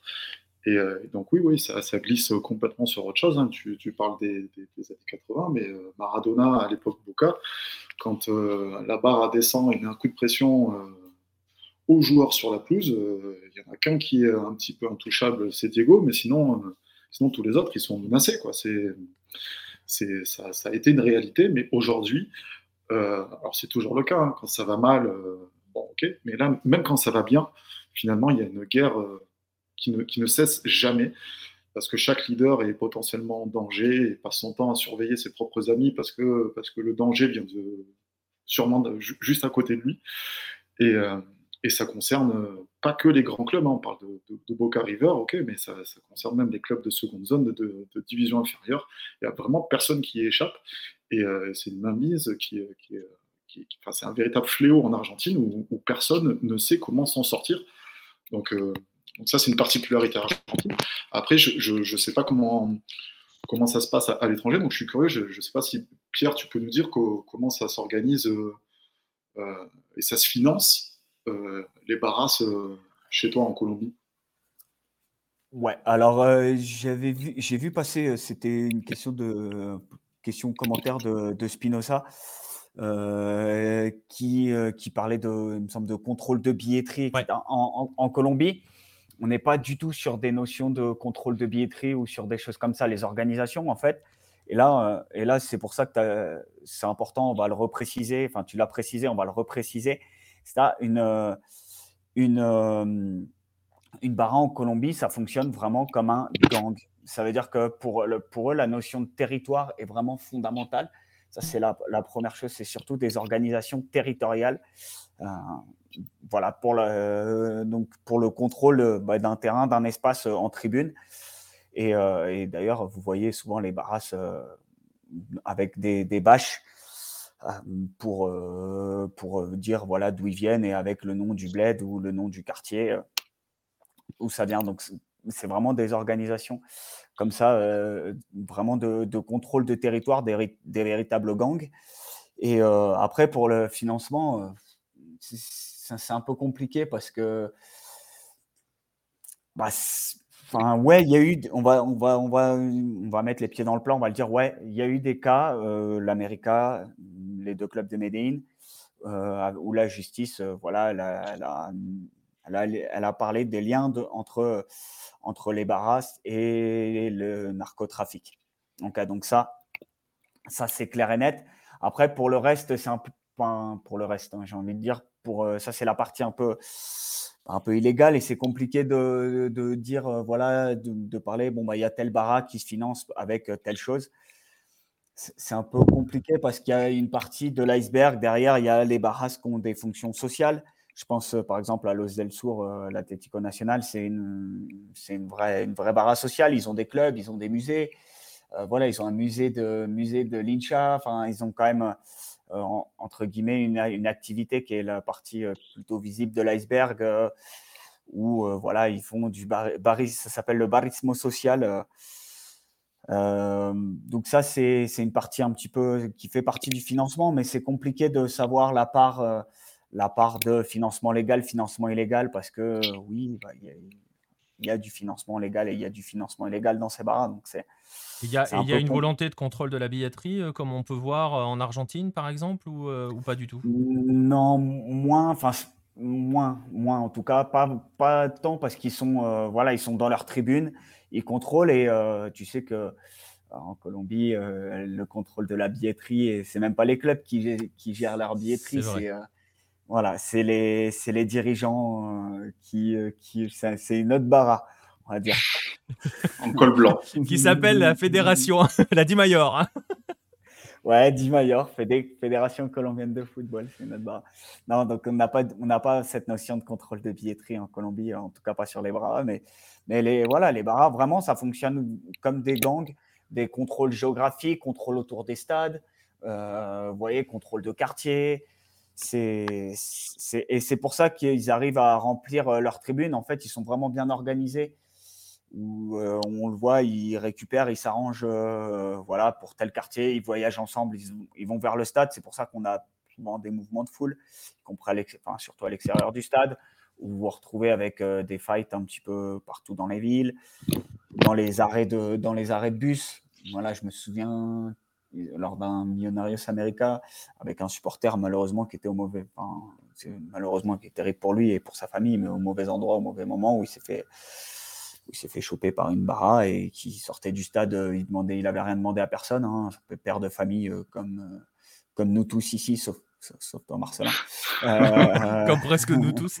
voilà, comme presque nous tous, mais, euh, mais euh, voilà, qui était là, qui sortait du stade, il avait le maillot de son club et boum, il se fait attaquer, il tombe sur une barra et, et, et c'est pas, pas de chance donc, euh, ouais, l'organisation des barras, c'est vraiment du contrôle de territoire en Colombie. Et, ok, donc ce sont des, ils, sont, ils se distinguent des autres par le côté, euh, par le côté, en gros, eux, le contrôle de la tribune ou, enfin, du football les intéresse pas trop. Euh, l'enrichissement parallèle, c'est surtout un contrôle de territoire. On va aller voir du côté de l'Uruguay avec toi, Jérôme. on est dans quel modèle du côté de l'Uruguay sur le, le fonctionnement des barras Pareil, très diverses. Alors, c'est l'un des points que je voulais aborder pour revenir un tout petit peu en arrière, si tu me le permets, Vas-y, vas-y, je t'en Nicolas. tu disais, il faut surtout pas confondre avec Ultra et Hooligan et ce genre de choses. Je suis d'accord avec toi, il y a quand même plein d'éléments de comparaison, de choses qu'on peut mettre.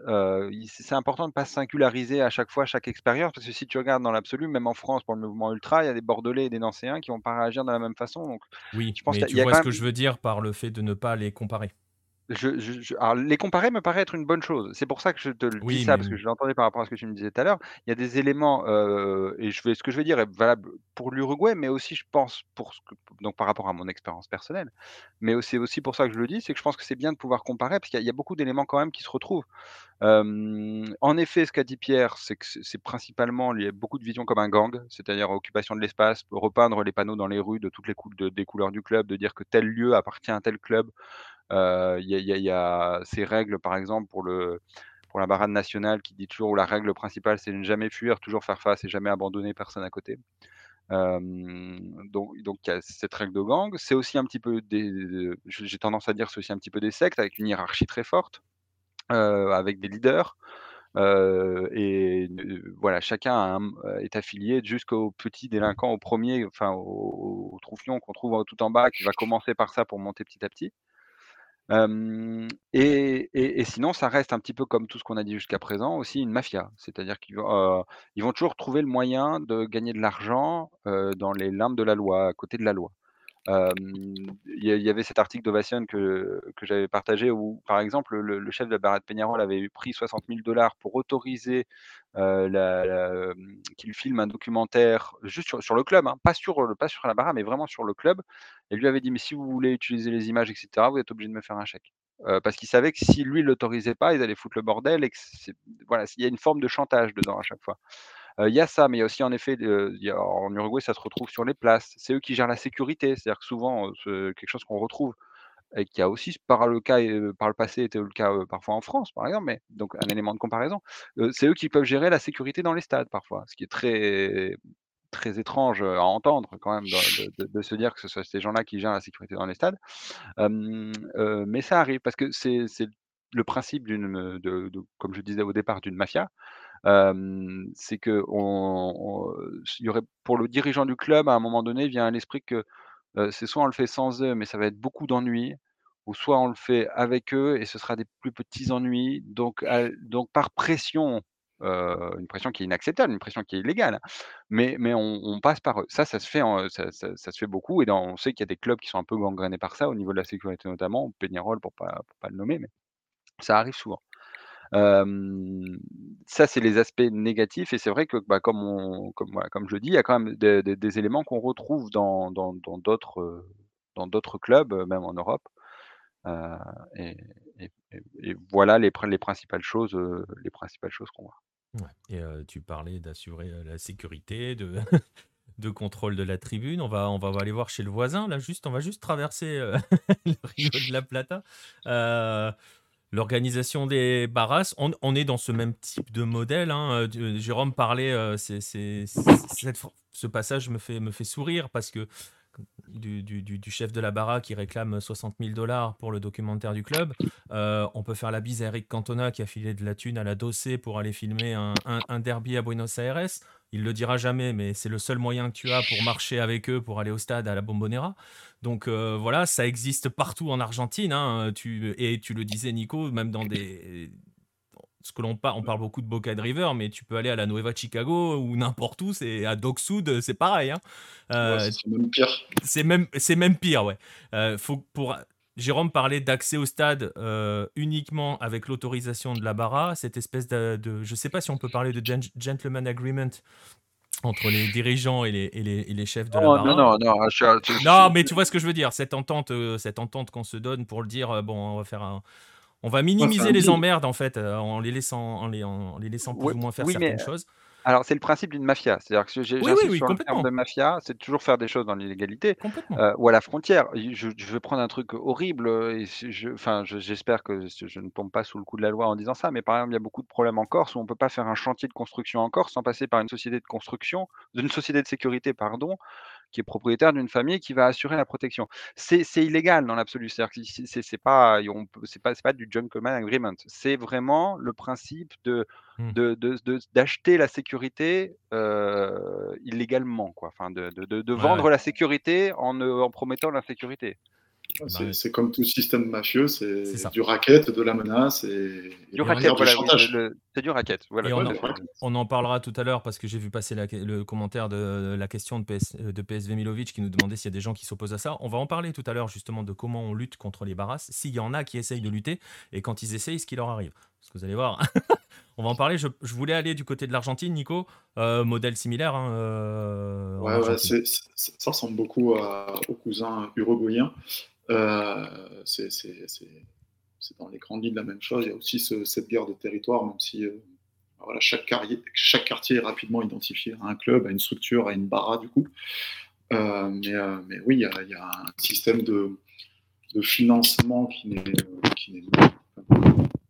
enfin, qui est à peine caché. C'est la barra à ses entrées au stade gratuitement et, derrière peut revendre une grande partie des billets à qui ils veulent, au prix qu'ils veulent. Et, souvent, euh, j'en profite souvent, euh, avec le Covid, ça s'est un peu calmé, mais souvent, j'avais pas mal de touristes français qui venaient sur Twitter me demander en privé comment on pouvait euh, décoter des places à, la Bombonera ou, à, au Monumental. Et, j'arrêtais pas de dire que c'est faisable, ça se trouve, mais en faisant ça, vous financez les barrasses. C'est le seul moyen d'y arriver, c'est en finançant les barrasses. Et du coup, bah, c'est un petit problème d'éthique morale quand même, euh, même si c'est une expérience à vivre. Ça, ça, ça, reste très limite. Hein. Il, y a, la plupart des, il y a beaucoup de socios. Et vous les financez et vous les financez assez cher, hein, parce que la place vous coûte très cher. Pour même un match bien pourri, façon de parler, euh, vous allez le payer le tarif d'une finale de Ligue des Champions. Hein. Et les prix sont en dollars américains pour ça, ils savent bien faire oui, Oui, oui. Ouais, exactement. C'est un petit peu ça. Puis le financement, euh, il se finance aussi par, en gérant tous les à côté du stade. Ils vont, gérer les parkings, ils vont gérer le stationnement, ils vont gérer euh, le vendeur de cholipan. Ils, ont une main mise sur tous les, alentours du stade. Et ils prennent, ça sous forme de raquette, même chose. Ils prennent leur, pourcentage et se financent de la sorte. Alors, c'est un système mafieux avec euh, un, chef, des chefs, des leaders suivant, la barre. Et puis après, ça fonctionne en ligne, première ligne, deuxième ligne, troisième ligne, ainsi de suite. Euh, sachant que le, petit du quartier qui veut voir son match gratuit à la Bombonera ou dans n'importe quel autre club, bah, s'il fait partie, s'il entre dans, une barra, bah, il aura le droit d'aller voir le match gratuitement en échange de, de, petits services euh, toujours illégaux. Et voilà, des, des, bases besognes, on se sert des, des, gamins aussi pour, pour, faire, un, pour faire un peu des, coups de travers. Donc, euh, voilà, c'est un, vrai problème et les institutions locales euh, n'arrivent pas à, à endiguer ce, phénomène euh, qui dure depuis. je crois que. Le, je crois que le premier para officiel remonte au début du XXe siècle, donc, donc ça date. Euh, c'est pour ça que les Argentins sont toujours précurseurs dans ce mouvement. Et ouais, non, mais c'est vraiment un problème. Et il ne faut, pas oublier aussi que, que c'est vrai pour, je pense, une grande partie de l'Amérique latine, euh, le football, c'est un vrai reflet de la société. Et la société argentine va mal depuis, depuis, après, Seconde Guerre mondiale, on va dire, pour être tiré large. Et, économie euh, en crise perpétuelle, où, finalement bah, c'est le système D euh, qui, est la seule ressource pour, euh, beaucoup, bah, là c'est un système D où, chacun arrive à prendre sa part, son petit billet, qui va lui permettre de vivre dans un, dans un système totalement illégal, mais qui, qui finalement bah, permet à, beaucoup de familles de, de, s'en sortir. La première ligne gagne énormément d'argent. Les, les, les, petits qui, qui, rentrent là juste pour, pour, euh, pour, pour, faire le sale boulot et assister au match. Eux, ils gagnent rien. Mais, euh, oui, mais en attendant. En fait, c'est de gravir les échelons. C'est ça. Ouais. Ça. Nico, juste, euh, juste pour, pardon, Nico, Nico, Nico Argentin, Nico Cancha, pour, pour compléter, pour embrayer le pas, c'est totalement vrai. Les barrasses en Colombie, elles sont nées. Alors, il y a eu quelques bribes à la fin des années 80, mais la plupart des barrasses, en tout cas telles qu'on les connaît actuellement en Colombie, datent du début, début, milieu des années 90. Et euh, c'est une époque où la Colombie était, elle est toujours un peu aujourd'hui, mais la société colombienne des années 90, je pense que je n'ai pas besoin de vous faire de dessin, elle est quand même ultra violente. Et, et la, la barra, enfin, les barras, plus généralement en Colombie, ont évidemment suivi le pas et, et on, si on perpétue un petit peu cette notion de, de, violence, de société violence. Et de, fonctionner un petit peu à la marge de la loi. Et il n'y a, pas, a pas de secret, effectivement. Hein. Le, football, les barras, elles sont le reflet d'une société, euh, société plus globalement et dans son ensemble. Hein. Et quand le, quand le pays est violent, ben, la barra, c'est pas c'est pas le monde des bisounours non plus, malheureusement. Avec un point qu'on n'a pas abordé jusqu'à présent, qui est aussi le poids de la drogue, euh, qui, est souvent, euh, qui est souvent primordial dans, dans, beaucoup de, pays, euh, enfin dans tous les pays d'Amérique du Sud, et les, les barras sont, sont, souvent aussi un petit peu basés sur ça. Quand je disais qu'ils font beaucoup ce qui est aux frontières de la loi, il y en a beaucoup qui travaillent aussi sur ça, et, c'est beaucoup les, c'est les mêmes, c'est les mêmes même famille entre guillemets qui font qui deal. les, les barras sont aussi impliqués là-dedans très souvent dans les trafics narcos. Et, narcos et armes aussi.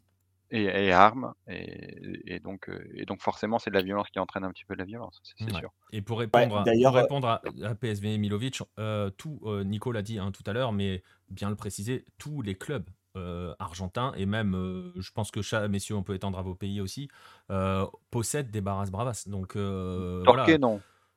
Ouais, ben, ok, donc on va la refaire. Tous les clubs de foot euh, possèdent des Barras Bravas. ouais, en, en D2, pas, pas, pas, tant que ça. Pas tant que ça. Bah, alors, tu vois, bah, l'Argentine, ça va jusque, jusque même, euh, même, euh, même bah ouais, des endroits où c'est plus un... football. Ouais, pour te donner un, un, un exemple vraiment très concret, bah, pour vous donner, quand j'ai parlé tout à l'heure de l'Atlético Nacional qui a été en lien avec un trafic de drogue, ils se sont passés avec un club en Argentine. Je viens de vérifier, là, j'avais eu un doute, avec le, le club de La, La, Ferrere, qui est de Primera C, a priori. Ah ouais, euh, c'est ça. Ouais, donc, euh, donc voilà, pour vous montrer, on parle d'un club de 3 division. Primera C, c'est 3 ème division, 4 division argentine. Euh, donc. Ouais, non, non, mais ils, sont tous, ils sont tous absolument tous concernés hein, en, en, Argentine. Euh, je vois la question, euh, ta question Nostromo sur les outils de dissuasion ou de répression utilisés par les clubs et les institutions. On va y venir tout à l'heure sur la lutte contre les barrasses, la lutte des institutions et la lutte des clubs contre les barrasses, s'il y en a une, s'il peut y en avoir une, surtout parce que c'est difficile de lutter contre des mafias. Vous allez voir, il y en a qui essayent de faire des choses.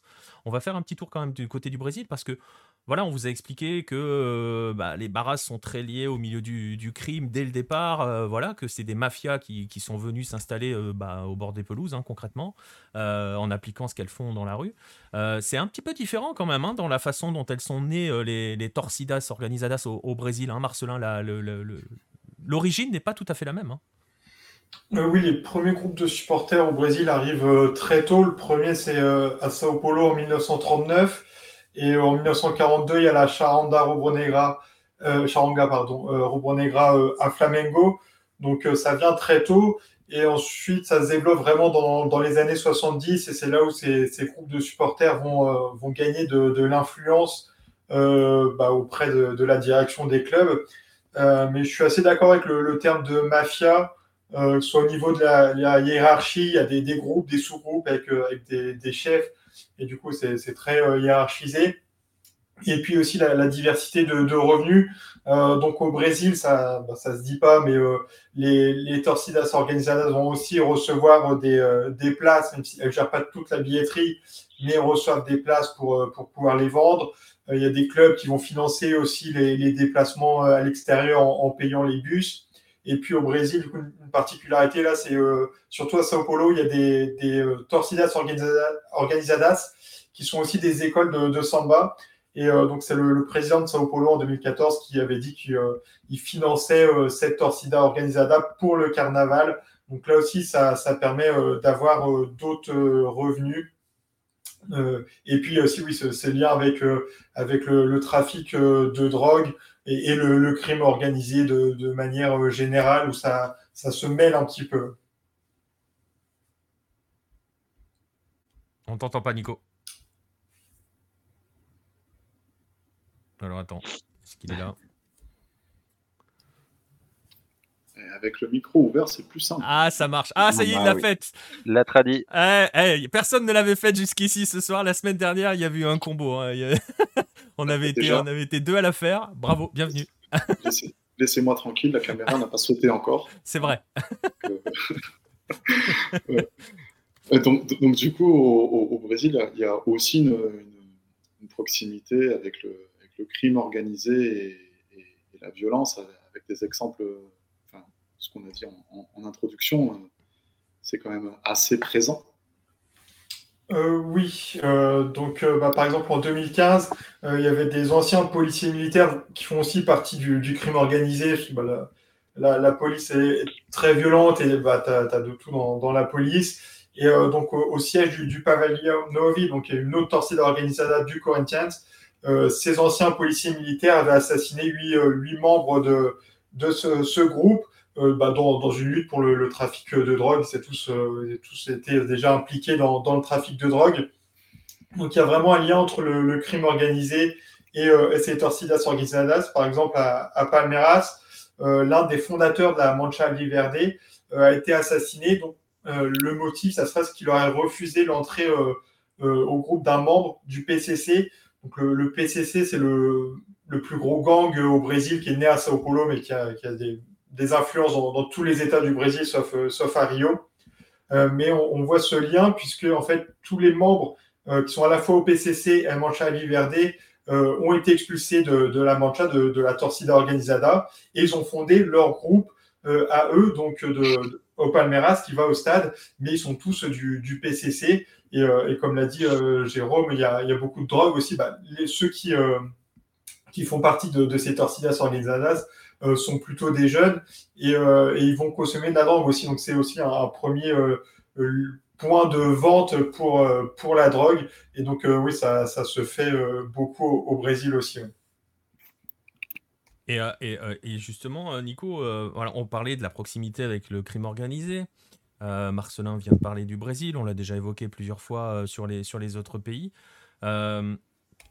Il y a donc cette proximité avec le crime organisé, même enfin, plus que proximité, puisqu'ils sont euh, partie prenante dans l'histoire. Euh, et en même temps, on va l'aborder maintenant, puisqu'on parlait un petit peu des clubs, des institutions et du rapport avec, euh, avec, les, avec les clubs. Il y a quand même aussi, et par exemple, on va commencer avec toi, Nico, en Argentine, il y a une relation toujours un petit peu ambiguë quand même, pour ne pas dire autre chose, avec les dirigeants des clubs. Notamment à cause de ces histoires de raquettes, mais voilà.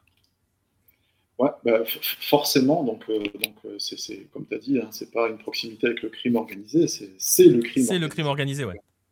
Donc, euh, ça, c'est clair et net. le stade, c'est un énorme point de deal. Donc, il y a du bruit. Je sais pas si c'est moi qui fais ça. Pardon. Sais pas, mais ça va là. et, donc, oui, donc, donc une bara qui, comme on l'a dit plein de fois, hein, on répète, c'est une mafia, sauf qu'au lieu de gérer les ordures euh, d'une ville, ben, elle a remplacé ça par le football. Donc, euh, donc elle a une main mise sur ce football et prend souvent en otage, très souvent en otage, les clubs euh, qui, sont, qui sont mis présents dans les structures. alors, on va faire un, petit rappel, mais les, les, dirigeants, pour, pour, enfin, ils participent à des élections pour prendre la tête de, de clubs.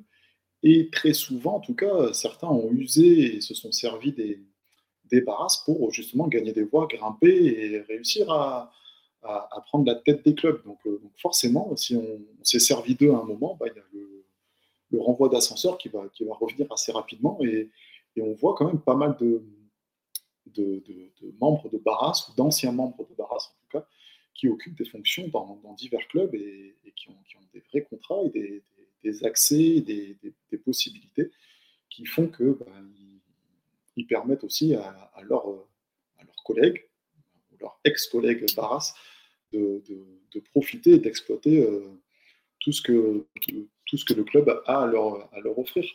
Donc, euh, ah, encore une fois, hein, je, rappelle que, les Barras, c'est très bien en Argentine, euh, ça permet de vendre des images au monde entier sur l'animation tribune, sur le spectacle, sur tout ça, ce qui est vrai. Mais, mais un Barras, c'est un métier et c'est sa profession.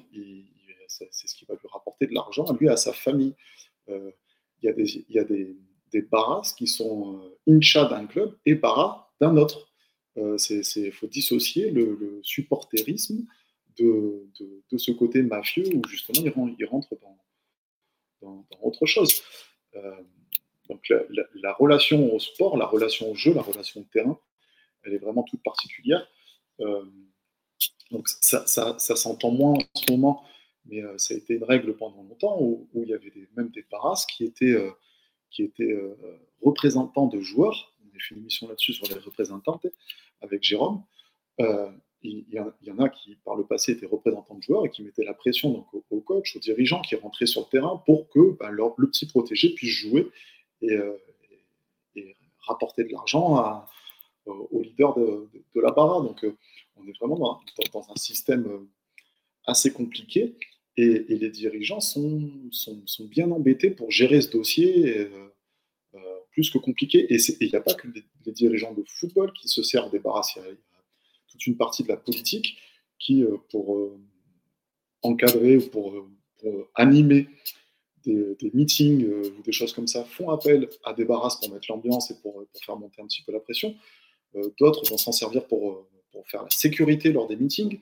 Et il y a des ramifications comme ça qui, sont faites avec des, connexions avec des, vraiment des politiciens haut placés et qui, ne sont pas sans danger. Ben, on rappelle que Macri, avant d'être président d'Argentine, c'était le président de Boca. Et, à Boca, ben, il était forcément en, relation constante avec la dossée. Et, une fois président, ben, il n'y a pas tout qui disparaît comme ça du jour au lendemain, parce que les barras, ils sont suffisamment malins et intelligents pour réussir à, remettre la pression le moment venu.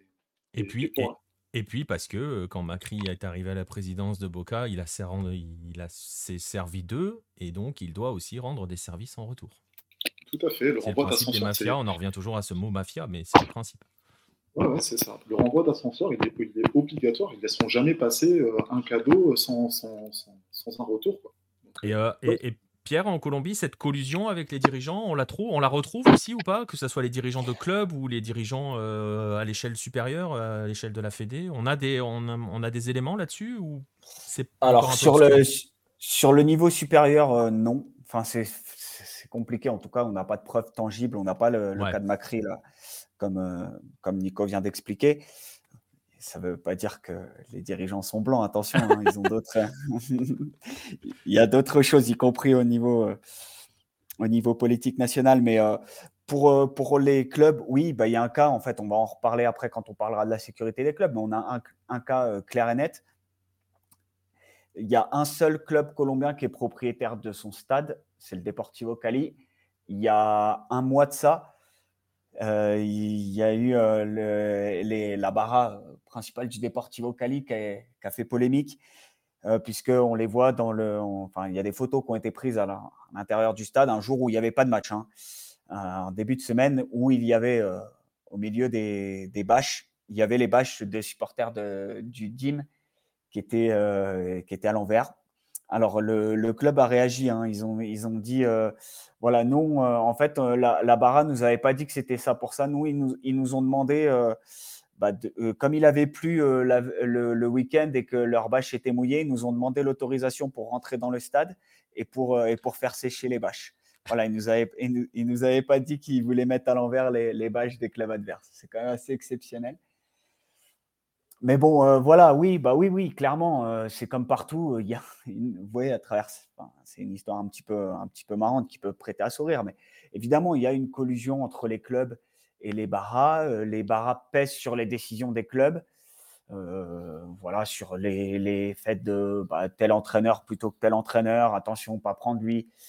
voilà, ouais, il y a une collusion. Il y a une collusion aussi dans, dans, les, dans les décisions, dans les déclarations faites par les présidents de club. On se souvient, hein, euh, enfin on se souvient, en tout cas je me, je me souviens, puisque euh, en plus je suis en plein euh, dans les recherches un autre projet, mais il y a une dizaine d'années à peu près, il y a un président de Millonarios qui arrive et qui dit, bon bah en fait tous les titres, tous les titres de l'époque des narcos Bon, finalement, on va faire table rase et on va faire une Tour de France euh, post-Lance Armstrong euh, avec euh, les titres non attribués. Et en réponse, il y a la Blue Barad Millonarios qui sort une bâche à l'effigie de González Gacha, qui était le, le narcotrafiquant qui possédait Millonarios à l'époque. Donc, ouais, il y a une collusion et les barras pèsent sur les décisions et les déclarations des clubs. Ouais, ça c'est clair et c'est comme partout. Après, euh, voilà, pour le niveau national, non, non, on n'a pas le cas de Macri encore. Pas encore, en tout cas. Nico. Et, donc, euh, du coup, euh, se pose forcément une question c'est comment lutter contre, contre ces barrasses Est-ce que les autorités et les clubs essaient chez toi, Pierre, en, Colombie? Bah, En fait, en Colombie, du coup, la plupart, enfin, même quasiment tous les stades, sauf celui du départ, Chivocali, euh, les autres appartiennent soit, enfin, moi c'est à la, ville, euh, on va dire la ville ou, évidemment éventuellement le département. Donc, donc c'est compliqué dans le sens où c'est pas les clubs qui gèrent la sécurité. Donc, euh, en fait, on a beaucoup de débordements en termes de barras dans les stades parce que tu as la sécurité. Je pense notamment aux images là avec l'Union Magdalena il y a mmh. quelques semaines de ça. voilà, en fait, les, la barade Magdalena, ils rentrent sur le terrain et ils frappent leurs joueurs parce que voilà, il y a zéro sécurité autour des stades et, et les personnes qui gèrent ça, comme c'est des, stades de la ville ou, du département, les personnes qui gèrent la sécurité ne bah, sont pas nécessairement des personnes très au, courant des, bah, des pratiques, même tout simplement de la dangerosité des barras et, des débordements qu'il peut y avoir dans un stade de foot. Donc, c'est compliqué. Il y a plein de choses. Après euh, les incidents entre, entre euh, Santa Fe National et Claudia Lopez, qui est maire de Bogota, elle avait interdit aux supporters de National d'être euh, bah, d'être présents, au barrage de National d'être présents à Bogota. Mais, mais c'est en fait, c'est des mesurettes, mesurettes dans le sens où c'est des choses, des réponses très ponctuelles à un problème qui est évidemment qui demande des mesures entre guillemets, bien plus, bien plus profonde que ça. Donc, euh, donc éventuellement, il va y avoir euh, report, euh, report d'une journée, il va y avoir interdiction des, des, des, barrages de se déplacer, etc. Mais c'est compliqué. Il y a très, très peu de volonté, il y a très, très peu de mesures profondes qui sont mises en place. il était censé y avoir une carnetisation, donc avec une, vraiment bah, des abonnements nominatifs clairs et nets où ça ne peut pas se, se transmettre. Euh, bon, bah, bien merci. Ça fait partie de l'argent, euh, de l'argent du, football colombien où, on dit bon, bah voilà, on va faire ça, c'est financé à hauteur de ça. Et tu arrives et tu dis bah, l'argent, il est passé où? Donc, euh, donc voilà, ça fait, ça fait partie. Il devait y avoir aussi reconnaissance faciale, il devait y avoir des, places, des places électroniques avec des QR codes où en gros, si tu n'as pas le QR code sur ton téléphone ou ta tablette, bah, tu rentres pas. mais tout ça, ça fait partie de bah, des, des, choses où tu te dis, bon, bah, ok, ok, merci. Bon, bah, on attend. Et quand est-ce que c'est mis en place? Et, et, puis, voilà, il n'y a pas de décision, il n'y a pas de, en tout cas, de volonté profonde, ni des autorités des clubs, ni des autorités politiques. Et c'est compliqué hein, de se défaire de ce problème-là. Faudrait, enfin, faudrait, c'est facile de. Mais non, il n'y a pas de solution. Il n'y a pas de solution. Ouais, il n'y a pas de solution durable. Oui. Et, ok. Mais il n'y a, pas, mais y a pour l'instant pas de véritable mouvement de fond qui est opéré pour essayer d'y remédier. On va aller voir Marcelin. Je vois une question de Spinoza euh, dans, dans, le chat. Euh, alors, il y a, y a, plusieurs questions en fait. Il y a PSV euh, Milovic qui, qui nous, nous demande s'il y a des groupes de supporters qui ne sont ni des Barras ni des Torsida. Alors, Nico a répondu des, des Dincha. Je ne sais pas s'ils s'organisent véritablement, tu vois. Si, si, bah, si ils, sont, ils, sont, tous la hinchada des, des Rivers de Mendoza. C'est vrai, c'est vrai. Ils sont quand même euh, vrai, ils sont, regroupés dans une entité pour être sociaux, pour tout ça. Ils font, ils sont, ensemble. Maintenant, ça reste des animations. Enfin, ils font pas d'animation, juste euh, ils, viennent du même endroit, ils font souvent le trajet ensemble. C'est ça. Ils n'ont pas, ils ont pas de rôle dans le stade, en fait, concrètement. Ils sont juste spectateurs, enfin supporters dans le stade. Euh, il y a une question de Spinoza sur les classicos avec parcage visiteur. Est-ce qu'il y en a en Colombie? Alors en Argentine, oui. Bah, non. ouais, Spinoza, je peux te répondre pour le coup parce que en plus, il se trouve qu'il y a un peu plus d'un mois, pareil, j'ai été en classico euh, euh, Santa Fe Millonarios. Et d'ailleurs, euh, c'est pour, pour, quand je parle de sécurité, c'est des choses, des, choses vues de mes propres yeux, on va dire. Hein. Voilà, il se trouve que j'étais classico Santa Fe Millonarios. C'était Santa Fe qui recevait et je me suis retrouvé à côté de la barasse de de Millonarios. Comme par hasard. Bah oui, oui, comme par hasard, puisque c'est pas moi qui ai acheté les. Non mais tu sais, c'est comme si Marcelin va avoir un flafou, il va te dire, oh bah bizarrement, j'étais à côté du Flamengo. non, non, non, en plus c'est pas moi qui ai pris les places. Et euh... non, non, c'est pas moi qui ai pris les places pour le coup. et, je ne suis absolument pas supporter de Millonarios, contrairement à ce à ce que tu essayes de me faire passer. Mais... Non, mais oui, oui, il y avait, il y avait, des, il y avait, euh, il y avait un parcage de Millonarios et la sécurité, elle était quand même très, très légère, heureusement. Enfin, s'il y avait eu un mouvement de foule et si, si les, la barade Mios avait voulu euh, passer dans notre tribune, pour le coup, qui était juste à côté, bah, ça serait mal passé. Et euh, Spinoza aussi, pour te dire, et, et là, c'est pour le coup la véritable exception en Colombie, c'est euh, Medellín, euh, National Medellín, pardon. Euh, quand tu as le Classico Paisa, tu as le stade qui est partagé, et ça, c'est la, règle, peu importe celui qui reçoit, tu as le stade qui est divisé en deux, donc ça donne des super images hein, à la télé. Et, euh, effectivement, tu te dis, waouh, les barrasses s'entendent bien entre elles. Et non, non, c'est juste une volonté de la mairie. voilà, non, c'est de la com. Ouais, c'est de la com. C'est pour le coup, c'est de la com. Le stade est partagé et tu as du coup des parcages visiteurs, mais c'est un peu plus gros qu'un parcage puisque la moitié du stade. Mais, euh, mais non, non, c'est euh, c'est de la com plus qu'autre chose. Ça, montre que quand ils veulent, ils peuvent quand même. Ouais, mais c'est ouais, ouais, ouais.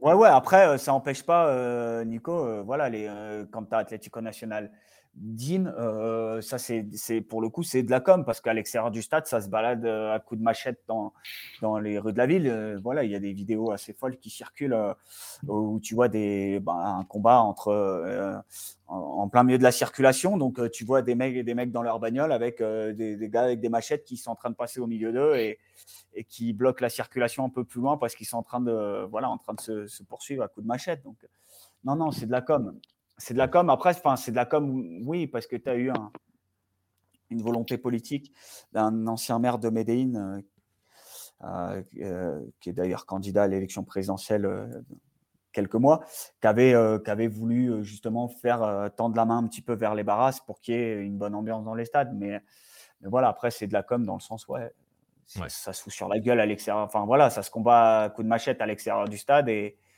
et ça fait la fête, soi-disant. Ouais. Voilà. Ouais, tu peux pas, voilà, tu peux pas non plus, euh, tu peux pas dire que c'est bon enfant et que les deux clubs s'entendent bien et qu'ils sont frères. Non, non, faut pas. Bah écoute, ouais, bah, bah, voilà, ça répond, ça répond aux questions sur les classicos. On va revenir sur le thème qu'on était en train d'aborder, sur comment lutter euh, contre les Barras ou contre les Torcidas Organizadas. Justement, je parlais des Torcidas, je vais venir vers toi, Marcelin. Est-ce qu'il y a euh, est-ce qu'au Brésil, on essaye? Est-ce qu'il y a une volonté? Est-ce qu'il y a des éléments qui laissent penser qu'on a envie de lutter contre, euh, contre ces torcidas euh, C'est assez léger quand même.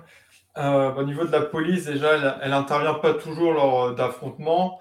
Et puis maintenant, en plus, ça, fait plus penser aux, gangs. Mais les, les, les organisadas rivales vont, que ce soit d'un même club ou de, de clubs rivaux, vont se donner rendez-vous sur les réseaux sociaux pour, euh, pour aller se battre et vont choisir un, endroit plutôt isolé. Donc, bah, forcément, les, habitants autour, c'est eux qui vont, qui vont en être victimes. Mais euh, la police ne peut pas toujours intervenir et elle n'est pas non plus préparée. par exemple, en 2008, il y avait un policier militaire qui avait tué un membre d'une torcida organisada de, Sao Paulo en lui donnant un, coup de crosse et ça, ça avait provoqué un, tir accidentel. Et alors, il a été jugé coupable d'homicide involontaire euh, mais il est resté dans la police militaire et euh, il a même été promu deux fois jusqu'à sa retraite et il n'a pas passé un seul jour euh, en prison. Donc il y a une impunité au niveau des, membres des, des, Torcidas Organizadas, mais aussi de la police et, la police ne, règle pas vraiment ce problème quand, quand il y a des affrontements. Il y a quand même des mesures qui ont été prises, donc surtout à Sao Paulo, euh, puisqu'en 95, il y avait une, une, bagarre entre supporters de Palmeiras et, de, du Sao Paulo FC euh, au Pacaembu. Donc, c'était pas les, les, matchs, euh, un match des équipes principales, mais c'était euh, les, les, U20, donc la, la super donc qui n'existe plus euh, aujourd'hui.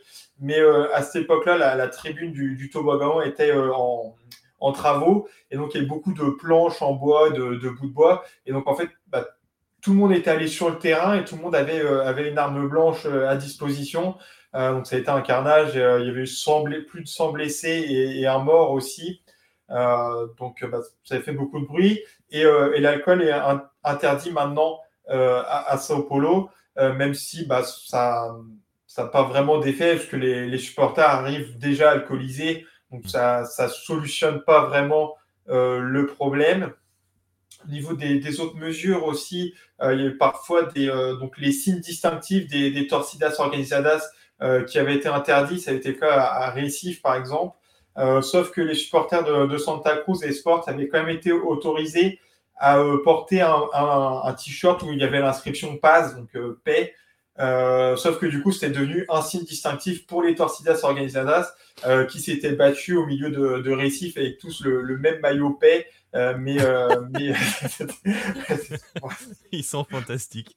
C'est drôle, oui, oui et non, mais oui. Ouais, bah ouais, c'est terrible, on en rigole, mais oui, c'est terrible. En train de se battre avec le, maillot paix, donc là aussi ça, ça fonctionne. Bah, le symbole est fort. Vraiment.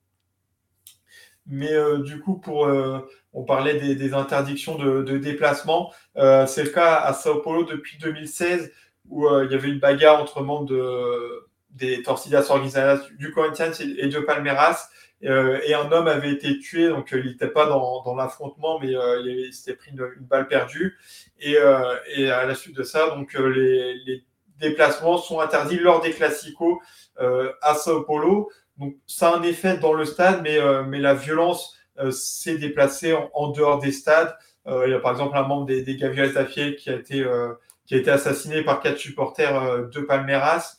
Euh, mais ça a quand même du coup un effet dans le stade, mm. euh, puisque d'ailleurs on l'a vu cette année lors de, la Copinha, donc là encore une fois les, jeunes, euh, où les supporters des deux clubs sont, sont autorisés. Et il y avait deux supporters de, Sao Paulo qui étaient entrés sur le terrain pour, pour agresser des joueurs de Palmeiras. Ils avaient retrouvé un, couteau sur, sur le terrain.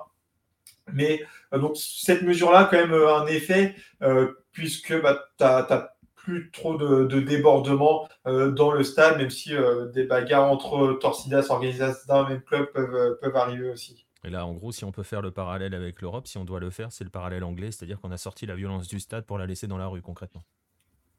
Oui, ouais, ça, ça, existe toujours et il y a même, je ne sais pas si du coup une reconnaissance, mais, mais ça existe toujours ailleurs que le, que le stade. Et oui, ça arrive encore très souvent euh, bah, à 30 km du stade, mais, euh, mais tu as des, des, supporters des, des, deux clubs qui se donnent rendez-vous et, et, qui se battent.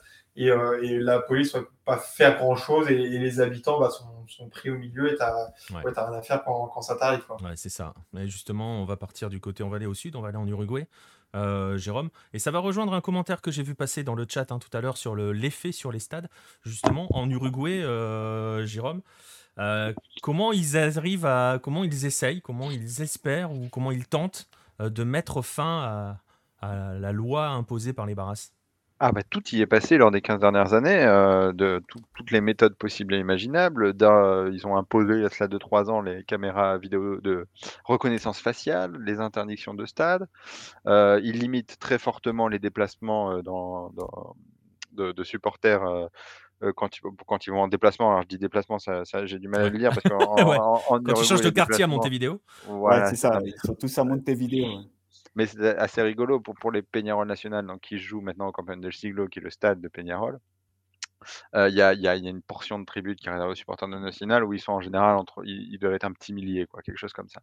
Et les matchs se jouent en général à la demande de la police, plutôt dans l'après-midi pour que la police puisse faire le dispositif de sécurité. Et ce qui fait qu'ils demandent, les matchs se jouent vers 15-16 heures et ils font venir les gens à 6-7 heures du matin, donc les supporters de National, à l'aéroport de Montevideo qui est en dehors de la ville pour leur dire on va vous mettre dans des bus avec la police, l'armée tout autour pour vous faire rentrer dans le stade 4 heures avant. Vous restez là. Le match se termine, vous restez à votre place. Euh, vous attendez deux heures et tout, genre deux heures après, on vous ramène à l'aéroport. Ce qui fait que les gens, pour un match à 16 heures, arrivent le matin à, euh, doivent arriver le matin à 6-7 heures et rentrent chez eux le soir vers 23 heures, tout en sachant que ça se joue dans la même ville. Hein. Euh, donc, il y a des cas un peu extrêmes. Euh, les, autres solutions qu'ils ont trouvées, sinon, c'est les entre guillemets les, punitions collectives, parce qu'il y avait un point quand même sur tout ce qu'on a dit tout à l'heure. Ah, j'entendais Nico qui nous disait que les, les étaient des professionnels. Du moins, c'est pas le cas en Uruguay. C'est-à-dire qu'il y, a quand même il y a une porosité, comme en Europe aussi, on peut faire le, parallèle, où la, la barre n'est pas quelque chose d'officiel. Il, il, y a certes un leader qu'on connaît en général, mais c'est pas une pas une société qui est déclarée aux impôts, quoi modo. Et, ce qui fait qu'elles se font dans des tribunes où il y a des Inchada, des supporters qui sont là vraiment pour le football. Et même les mecs des barras, c'est une opinion personnelle pour le coup, mais je pense que c'est tous des mecs qui sont fans de football aussi. Donc le problème toujours pour les sanctions, c'est que la sanction ultime, la plus simple, est d'interdire les supporters ou d'interdire les déplacements ou de, supprimer la possibilité de rentrer dans le stade. Et ça a parfois été mis en place. Il y a eu beaucoup de huis clos. Il y a eu la magie du Covid-19 qui a fait qu'il y a eu plein de huis clos et, tout d'un coup faciliter la, vie des autorités. Mais ça reste le principal problème sur les sanctions à l'heure actuelle, c'est que malgré tout, les, voilà, les, sanctions qui peuvent être faites sont souvent des sanctions collectives. Et ça a un effet, c'est par rapport aux commentaires que je voyais tout à l'heure, ça a un effet sur les tribunes. Oui, ça a un effet sur les tribunes, bah, forcément. après, il y a un autre effet sur en Uruguay sur, je pareil, c'est plus une opinion personnelle, mais il y a aussi une certaine désaffection maintenant du public pour les stades, mais mais qui est pas que lié qui est bah, en Uruguay précisément, qui est lié au niveau, quoi. Faut pas faut pas se voiler la face et pourtant j'adore mon championnat uruguayen, mais mais mais le niveau est assez affligeant et les gens maintenant, contrairement à il y a 40 ans, maintenant les gens regardent, un Liverpool, Tottenham, je sais pas quoi, de deux équipes anglaises, ils vont se dire, qu'est-ce qu'ils vont aller au stade en Uruguay après, ils voient, c'est nul.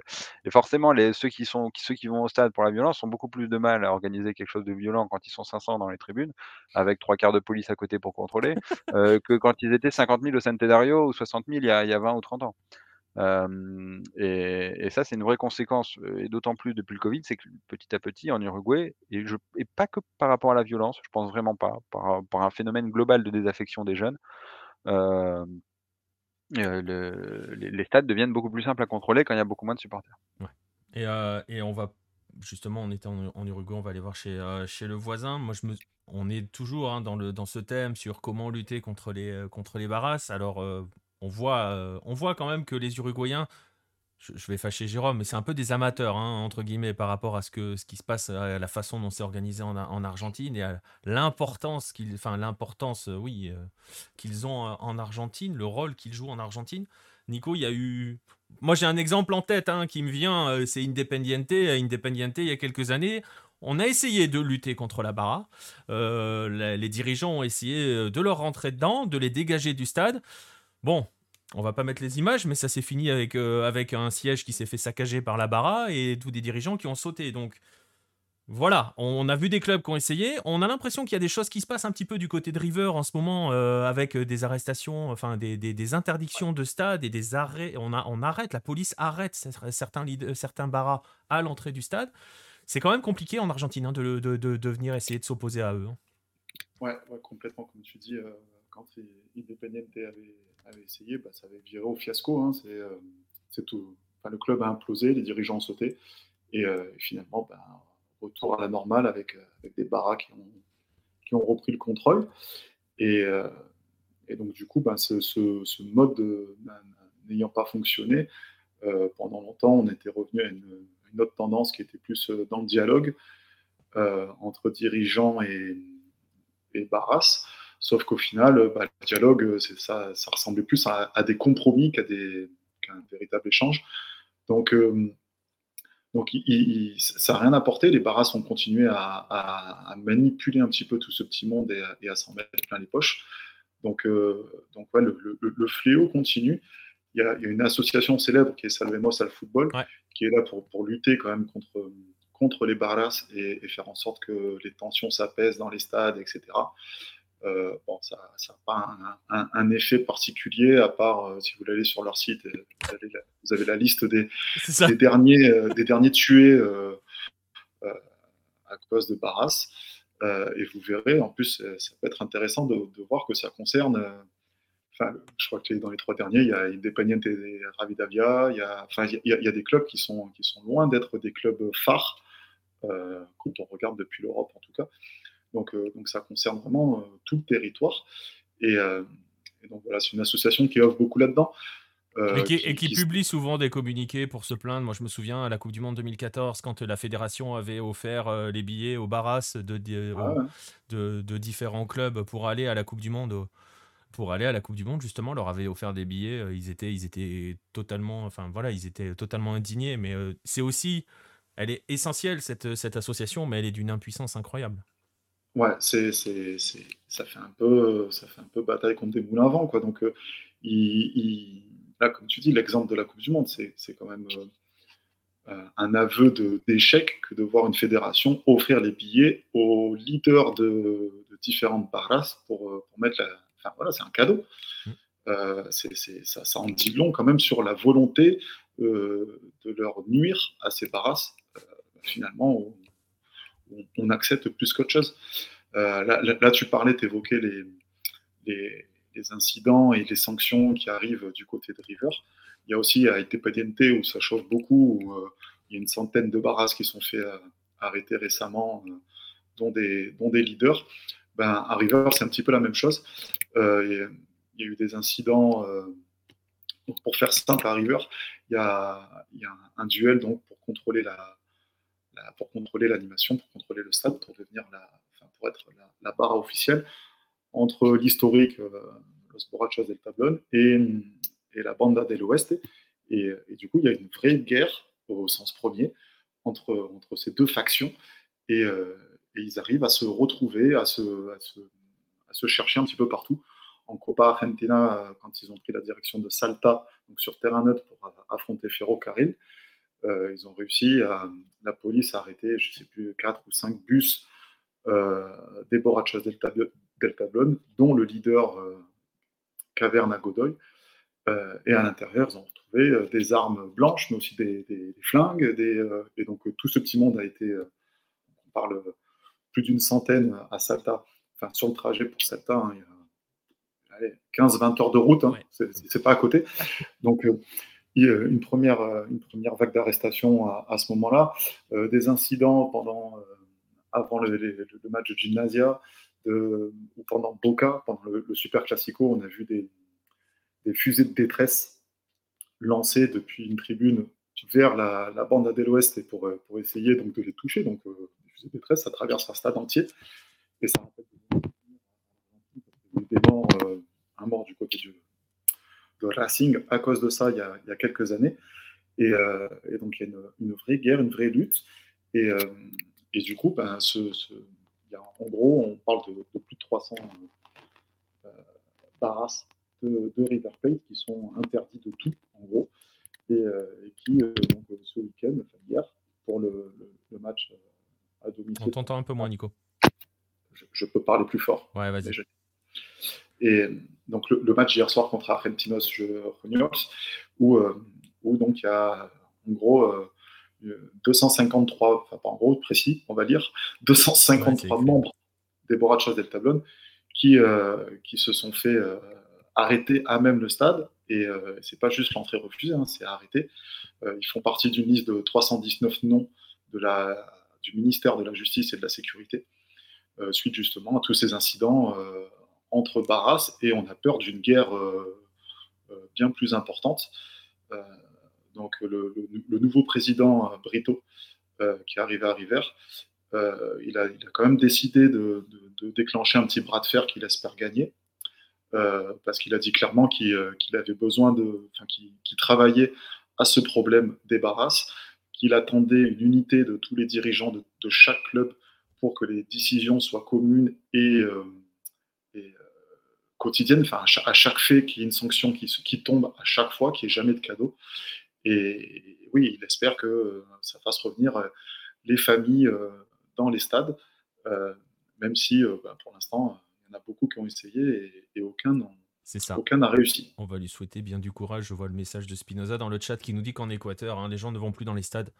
Et peut-être que la violence en serait la cause. Et voilà, on a fait un portrait un petit peu général des barras. Juste là-dessus, euh, dans les stades aussi en Argentine, pour contrôler tout ça, il, est de plus en plus compliqué d'accéder à une tribune si on n'est pas socios d'un club. Et, c'est pour ça que, par exemple, on se moque souvent de la faible capacité, de la faible affluence d'un huracan, bah, c'est en partie pour ça, parce que si on n'est pas socios du club, on ne peut pas aller voir le match. Donc, euh, donc c'est compliqué euh, d'y accéder. C'est vraiment encadré comme ça. Quand il y en a un qui déconne, on a plus de chances de le retrouver. Bah, c'est ça, c'est-à-dire que c'est un moyen, euh, Pierre tout à l'heure évoqué pour la Colombie avec les cartes nominatives. voilà, c'est un moyen de contrôler qui va au stade. Euh, d'avoir sa place nominative. On disait, voilà, on a fait un portrait des, des Barras, évidemment. Hein, euh, voilà, il y a Et il y a aussi, et c'est un petit peu, Jérôme le disait, au niveau de, du, continent, mais même au niveau du, d'un même pays, même au niveau d'un même club, il y a différents types de Barras aussi. Euh, et il y a une sorte d'ambiguïté aussi, c'est qu'en en fait, Pierre l'a évoqué un petit peu avec la Colombie, bah, tous les Barras ne sont pas forcément là pour tout casser. Euh, il y a aussi des organisations, enfin, il y a aussi des Barras Bravas qui sont identifiés comme étant des Barras Bravas, euh, qui ne viennent pas juste soit pour tout casser, soit juste pour animer les tribunes, mais qui jouent aussi un véritable rôle social. C'est le cas, par exemple, au Brésil, hein, euh, Marcelin. oui, bah, en plus de l'ambiance qu'elles vont apporter au stade, les Tortillas Organizadas peuvent mener des actions sociales. ça a été le cas pendant la pandémie, par exemple, parce qu'il y a plus de 50 tonnes d'aliments et de, de, produits de première nécessité qui ont été distribués euh, à Sao Paulo pour, euh, par les Torcidas Organizadas. Euh, donc, je dis 50 tonnes, mais le, chiffre que j'avais, il était en juin 2020. Donc, depuis, les, actions ont, continué. Donc, c'est une vraie aide pour bah, hmm. une population qui en a besoin.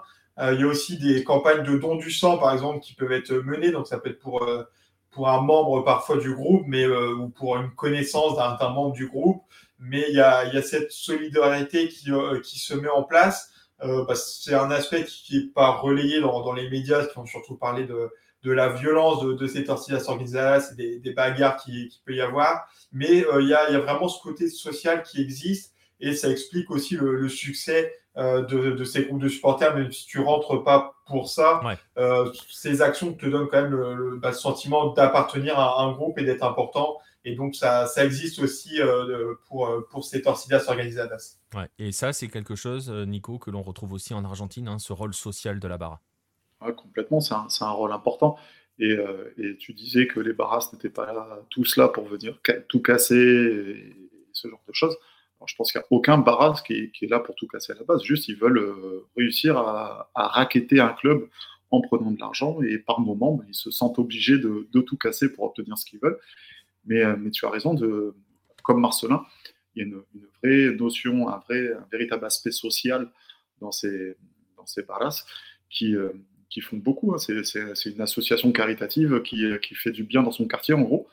Et, même avant la Covid, bah, ces barras existaient et font, vivre toute, une communauté, euh, que ce soit en termes de nourriture, de vêtements, de, système D, quand il y a des inondations, des choses, euh, ils, sont rapidement actifs et, souvent bien plus efficaces qu'un gouvernement euh, trop souvent absent.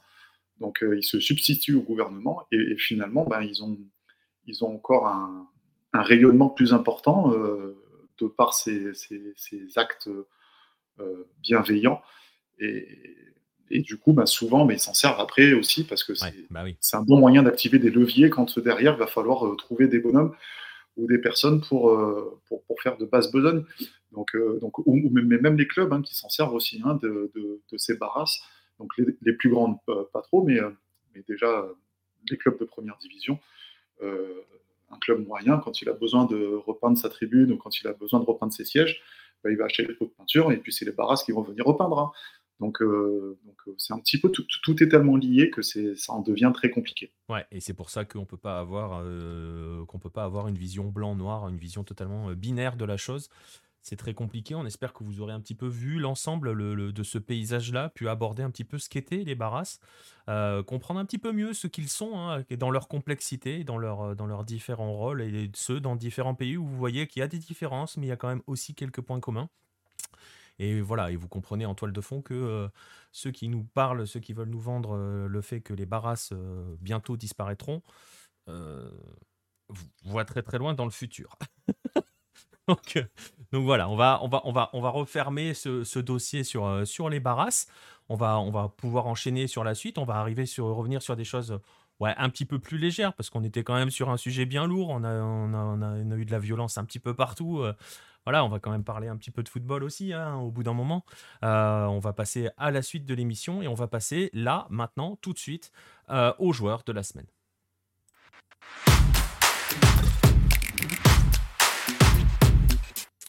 Et ce joueur, euh, tu en as parlé tout à l'heure, Marcelin. Euh, ce joueur, ouais, voilà, j'ai dit Marcelin, tu en as parlé tout à l'heure, donc ce joueur est brésilien, forcément, il ne joue pas à Flamengo, même si peut-être que tu l'aurais aimé à un moment à Flamengo, euh, peut-être. non, c'est pas El Quito Diaz, Spinoza, je ne parlerai pas du Quito Diaz. On peut en parler du Quito Diaz, un, un, de ces quatre, mais voilà, après, je peux pas montrer son but, je l'ai dit tout à l'heure. Non, ce joueur, Marcelin, c'est Cassio que forcément les habitués du foot brésilien connaissent parce que euh, j'ai envie de dire lui alors pour le coup il est dans le décor du football brésilien hein, euh, véritablement. Euh, mais que voilà des personnes extérieures vont peut-être pas forcément connaître vraiment. Et pourtant pourtant l'auront forcément croisé. Est-ce que tu peux nous faire un petit peu son, son portrait à, Cassio ouais, Cassio Ramos il naît dans, dans, le sud du Brésil donc le Rio Grande do Sul et euh, il n'a jamais connu son père, donc c'est assez rare, même si on a un peu l'image du, joueur brésilien euh, qui, a grandi dans une famille monoparentale. Ça peut être le cas, mais ceux qui connaissent vraiment pas du tout leur père, finalement, heureusement, c'est euh, assez rare. Mais c'est le, cas de, Cassio. Et d'ailleurs, il avait dit après qu'il espérait, en étant célèbre, pouvoir connaître son père. Ça n'a pas été le cas depuis qu'il a abandonné ce, ce, rêve. Mais il va être élevé par sa mère et sa grand-mère aussi Et puis il y a l'un de ses oncles qui va jouer le, rôle du, père. Et d'ailleurs, Cassio lui avait proposé à cet oncle de, venir vivre à Sao Paulo et qu'il payait toutes les dépenses. Et, il a refusé, ce qu'il ne voulait pas dépendre de, Cassio. Mais, mais il est important pour, son éducation et son rêve de, jouer au foot. Euh, donc, euh, Cassio est formé au, Grêmio, donc l'un des deux principaux clubs de, Porto Alegre. Et il dispute un seul match professionnel avec euh, le club, donc dans le Brésilien en 2006.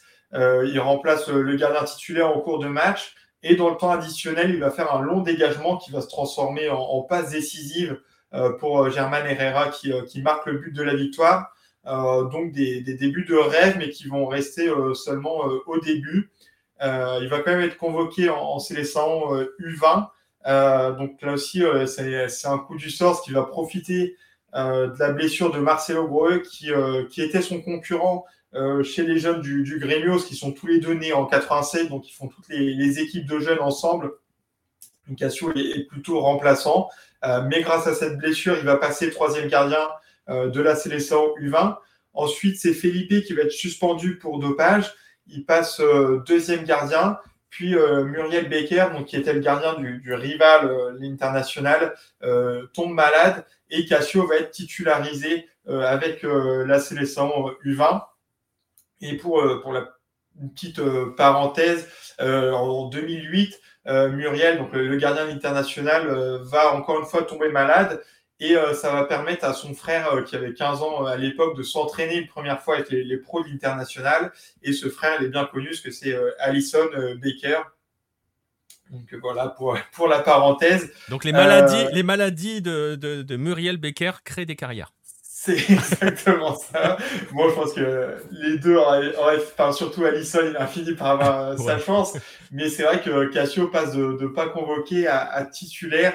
Euh, pour disputer le, championnat sud-américain U20 en 2007. Euh, il arrête notamment un, penalty de, Cavani euh, lors du match contre l'Uruguay.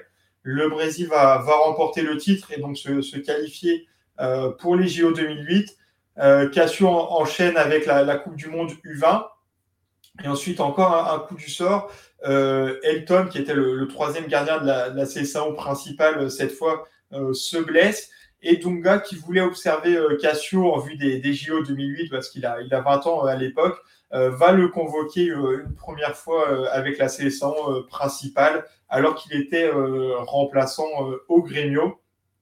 Et donc c'est grâce à cette participation avec les jeunes qui va être recruté par le, PSV Eindhoven qui à l'époque avait Gomez, donc un autre gardien brésilien titulaire. Et, Cassio va aux Pays-Bas, prêté aussi au Sparta Rotterdam, mais s'il joue, il ne va pas beaucoup jouer dans, les deux clubs aux, Pays-Bas. Il est libéré en, septembre 2011. ensuite, il passe trois mois sans, jouer, sans club, et il rejoint le Corinthians seulement en décembre 2011 pour la saison 2012. Euh, et euh, il va jouer un seul match dans, le championnat Paulista. Donc pourtant, le championnat Paulista, ça permet de, faire jouer un petit peu les, remplaçants. Et euh, en Copa Libertadores, il est inscrit avec le, numéro 24. donc j'en parlais dans, le 16e magazine. Le, 24 au Brésil, c'est associé aux, homosexuels, parce que c'est une histoire du, du Jogo do Bicho, donc un peu la, la loterie nationale. Euh, et, donc le, 24, c'est associé à un animal, le, 24, c'est la biche. Et donc au Brésil, maintenant, le, 24, c'est le, numéro des gays. Et donc au foot, à cause de, bah, ce machisme et de cette homophobie, euh, personne ne prend ce, numéro. Et comme en, Copa Libertadores, euh, la, numérotation suivie est, obligatoire, c'est souvent le troisième gardien qui va, qui va prendre ce numéro 24. Et c'est celui donc de, de Cassio pour la Libertadores 2012. Et ça montre bien qu'au au début, il part vraiment pour, euh, pour ne pas jouer. Mais euh, le gardien titulaire, qui était joué au César, euh, fait deux erreurs lors, d'un match du championnat Paulista. Et finalement, Cassio est aligné pour le, huitième de finale aller de la Libertadores 2012 contre, contre Emelec.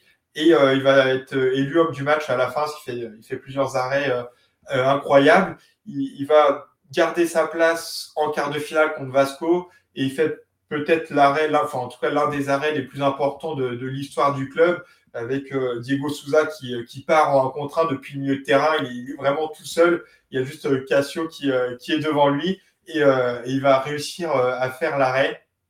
Le Corinthians va, va, remporter sa première Libertadores et ils enchaînent avec le mondial face à, Chelsea. Donc maintenant, euh, pour, pour, les clubs sud-américains, c'est un exploit de, de, gagner le mondial. Euh, le Corinthians va le faire.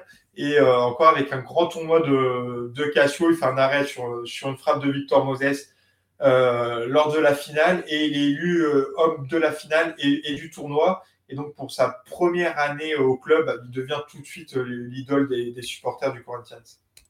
Et, Cassio, du, coup, c'est aussi et surtout l'homme d'un club tu as déjà nommé, le, plus grand club du Brésil, le, Corinthians. oui, très, très, belle, très, très, bonne question. Hein. Là, je pense que. Allez, Marcelin. Enchaîne maintenant, tiens. mais, oui, c'est l'homme d'un club. Et euh, ouais, tu as vu même un match du Corinthians euh, sur les dix dernières années. Euh, bah, peut-être bonne chance de, de l'avoir vu. Euh, et parce que ça fait ça fait dix ans qu'il euh, est là. Et euh, c'est commun quand même au Brésil, puisque les, gardiens ont moins la cote à l'étranger. Et donc, il y en a qui font toute leur carrière, ou presque, dans le même club. C'était le cas de, Fabio Cruzeiro. Et à Sao Paulo, il y a bah, Roger Rossini, évidemment, Marcos aussi à Palmeiras. Et donc, Cassio, ça fait, ça fait 10 ans qu'il est là. Il remporte le, le en 2015, où il va être élu dans, dans l'équipe du titre du championnat. Euh, ensuite, en 2016, il perd sa place de titulaire. Il est, contesté une, première fois. Il est assez proche d'un retour euh, au Grêmio. Et finalement, encore euh, un coup du sort, le, gardien qui avait pris sa place de titulaire, Walter, se blesse. Donc, il retourne dans, les buts. Et à partir de là, il ne va, plus quitter sa place. Il remporte une nouvelle fois le Brésilien en 2017. Il remporte quatre fois le, championnat paulista. Et puis, ça devient aussi un, spécialiste de, des pénalties. Il en a arrêté plus de, 20 euh, avec euh, le Corinthians.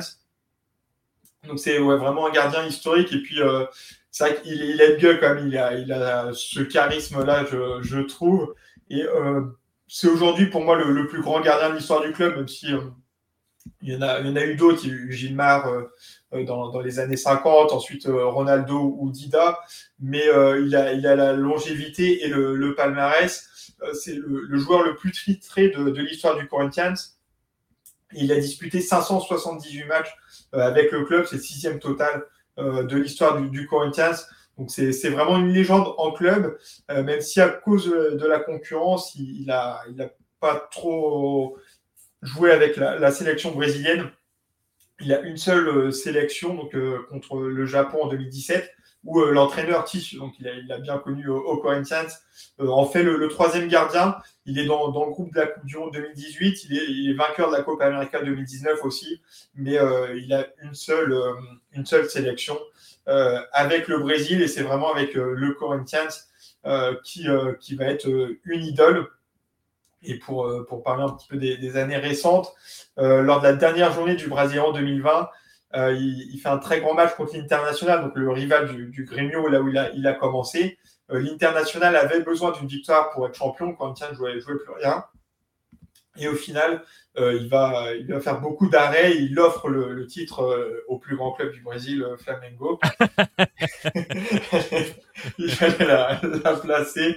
Mais, et en 2021, par contre, le, le Corinthians, cette fois-ci, devait battre Juventud euh, pour que Grêmio se maintienne. Euh, sauf que l'histoire, en fait, c'est en 2007, euh, Grêmio avait envoyé le Corinthians en série B. Donc, au niveau des, supporters, il y avait vraiment une volonté de, vengeance et d'envoyer euh, Grêmio en, en, série B. Et il va y avoir un penalty contre Corinthians et, et Cassio, oui, contre le Corinthians, pardon. Et Cassio part du bon côté et au final, il se, il se ravise un petit peu et, euh, Juventus euh, gagne le match et Grigno est, envoyé euh, en série B. Donc au niveau des, supporters du Corinthians, tout allait bien. J'aime bien le il se ravise un petit peu. Il se ravise. ouais, mais il faut voir la, vidéo sur YouTube. C'est vrai que le. Un café, il a réfléchi, il a changé de. pas mal, pas mal. Et, du coup, l'histoire d'amour avec, avec les supporters, elle était a priori un, petit peu compliquée malgré tout. Ouais, bah, c'est pour ça que je voulais parler de, de Cassio aujourd'hui. On en avait parlé euh, dans, dans, le dossier. Mm. Euh, c'est vrai qu'il est, il est, très contesté ces deux dernières années, déjà l'enfin de, de, saison dernière. Donc c'est vraiment un grand gardien, mais euh, bah, comme tous les gardiens, il peut faire des, des boulettes et il, peut, il a des, des passages à vide. Et donc, il est, euh, il est assez critiqué en ce moment par, les supporters. Euh, c'est, une habitude euh, quand même au niveau des, supporters du Corinthians. Et par exemple, Rivellino en 74, qui, a fait toute sa carrière, enfin, qui a fait toute sa carrière au Corinthians, qui était vraiment l'idole des supporters. Et il perd le titre contre Palmeiras et les supporters vraiment vont le pousser au départ. Et c'est ce qui a failli se passer avec Cassio, donc euh, dans, le communiqué euh, des Gavieux d'Afiel, euh, ils ont dit votre passé ne, vous sauvera pas. Donc en parlant de Cassio et d'autres joueurs historiques du club, on a parlé des, menaces de mort contre, bah, contre Cassio qui a été envoyé à l'entraîneur de, sa femme. Et donc il a réfléchi à, quitter le club et, finalement l'auteur a été identifié des, menaces, un jeune de 16 ans donc, euh, on va dire que c'est un petit peu rentré dans, l'ordre. Euh, Cassio était, titulaire euh, ce week-end et il devrait, devrait rester au club où vraiment c'est une légende du Corinthians et il va, il va pouvoir continuer encore à, jouer pour, pour ce club. Ouais, et il va pouvoir continuer à être toujours là. C'est vrai que c'est vrai que tous ceux qui sont sur les dix dernières années ont regardé un match du Corinthians ont forcément croisé Cassio. Hein. C'est T'as pas le choix, c'est euh, vraiment le joueur du club. C'est assez rare hein, quand même des joueurs avec une telle longévité hein, de nos jours, donc c'est aussi pour ça que c'était intéressant de, de, focaliser sur lui. Hein. Ouais, oui, c'est vrai que. Et puis il y a quand même quelque chose, tu, le reconnais en fait. Ah ouais, ouais, bah là, tu vois la photo que je laisse, voilà, il, a, il est là quoi. il, a, ouais, il, a, il, a, il a cette gueule et, euh, ouais. et ouais, moi je, je, je l'aime beaucoup. Et et ouais, il fait partie, c'est vrai que 10 ans dans, dans un club aujourd'hui, c'est assez rare, même si c'est moins le cas pour, pour les gardiens, mais, euh, mais forcément, tu as, bah, as, des titres et puis tu as, as, des moments plus compliqués aussi à, à côté de ça. Mais, mais, du coup, ça fait une très belle carrière. Exactement. Ils, ils, sont assez joueurs, quand même, les sélectionneurs, de le, de le, de le prendre dans les groupes pour des, pour des tournois, parce qu'il est, il est quand même sacrément chat noir pour les titulaires, le poste de gardien, pour qu'ils je, sais pas, moi, je, je l'aurais plus pris. Hein. ah bah disons que quand tu vois qu'il est convoqué, que tu es gardien 1 et 2, c'est clair que tu, tu bouges plus de ta chambre. Hein. Prépare ta carte vitale, quoi. Mais bon, voilà. Donc Cassio, vous le croiserez forcément. Euh, forcément, vous le, vous le croiserez si, euh, si vous regardez un match du Corinthians dans les, dans les prochains jours, dans les prochains mois, dans les prochaines semaines. Euh, voilà, c'était notre joueur de la semaine. On va passer à l'avant, à l'antépénultième rubrique de la semaine. Euh, on va passer au maillot, au maillot de la semaine et on va, on va parler d'un maillot de légende, vous allez voir.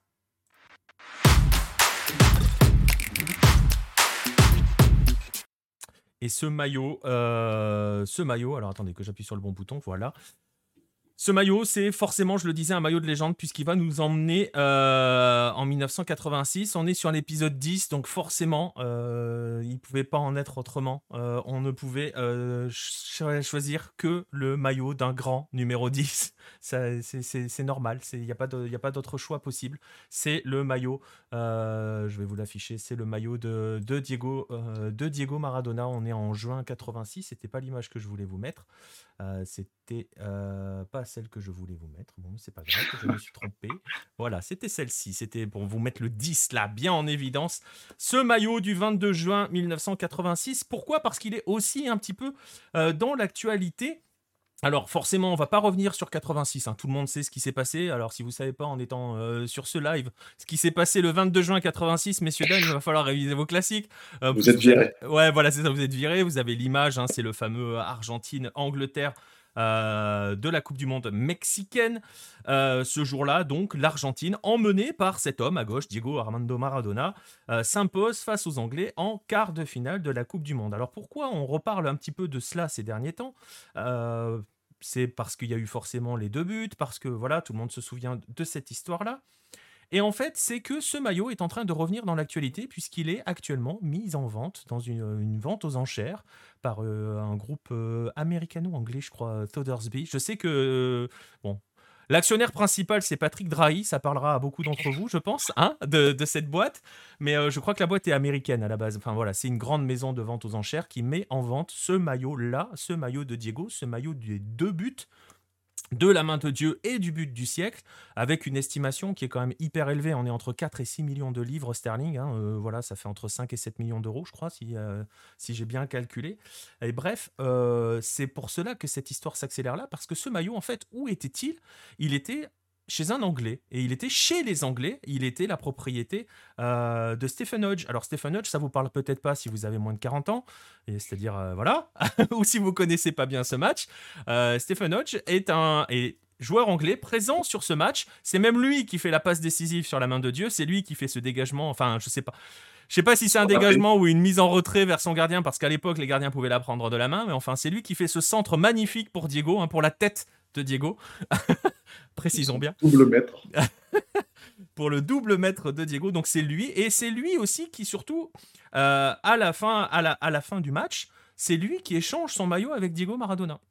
Et donc ce maillot, il l'a gardé, il l'a toujours gardé avec lui, il l'a conservé euh, précieusement.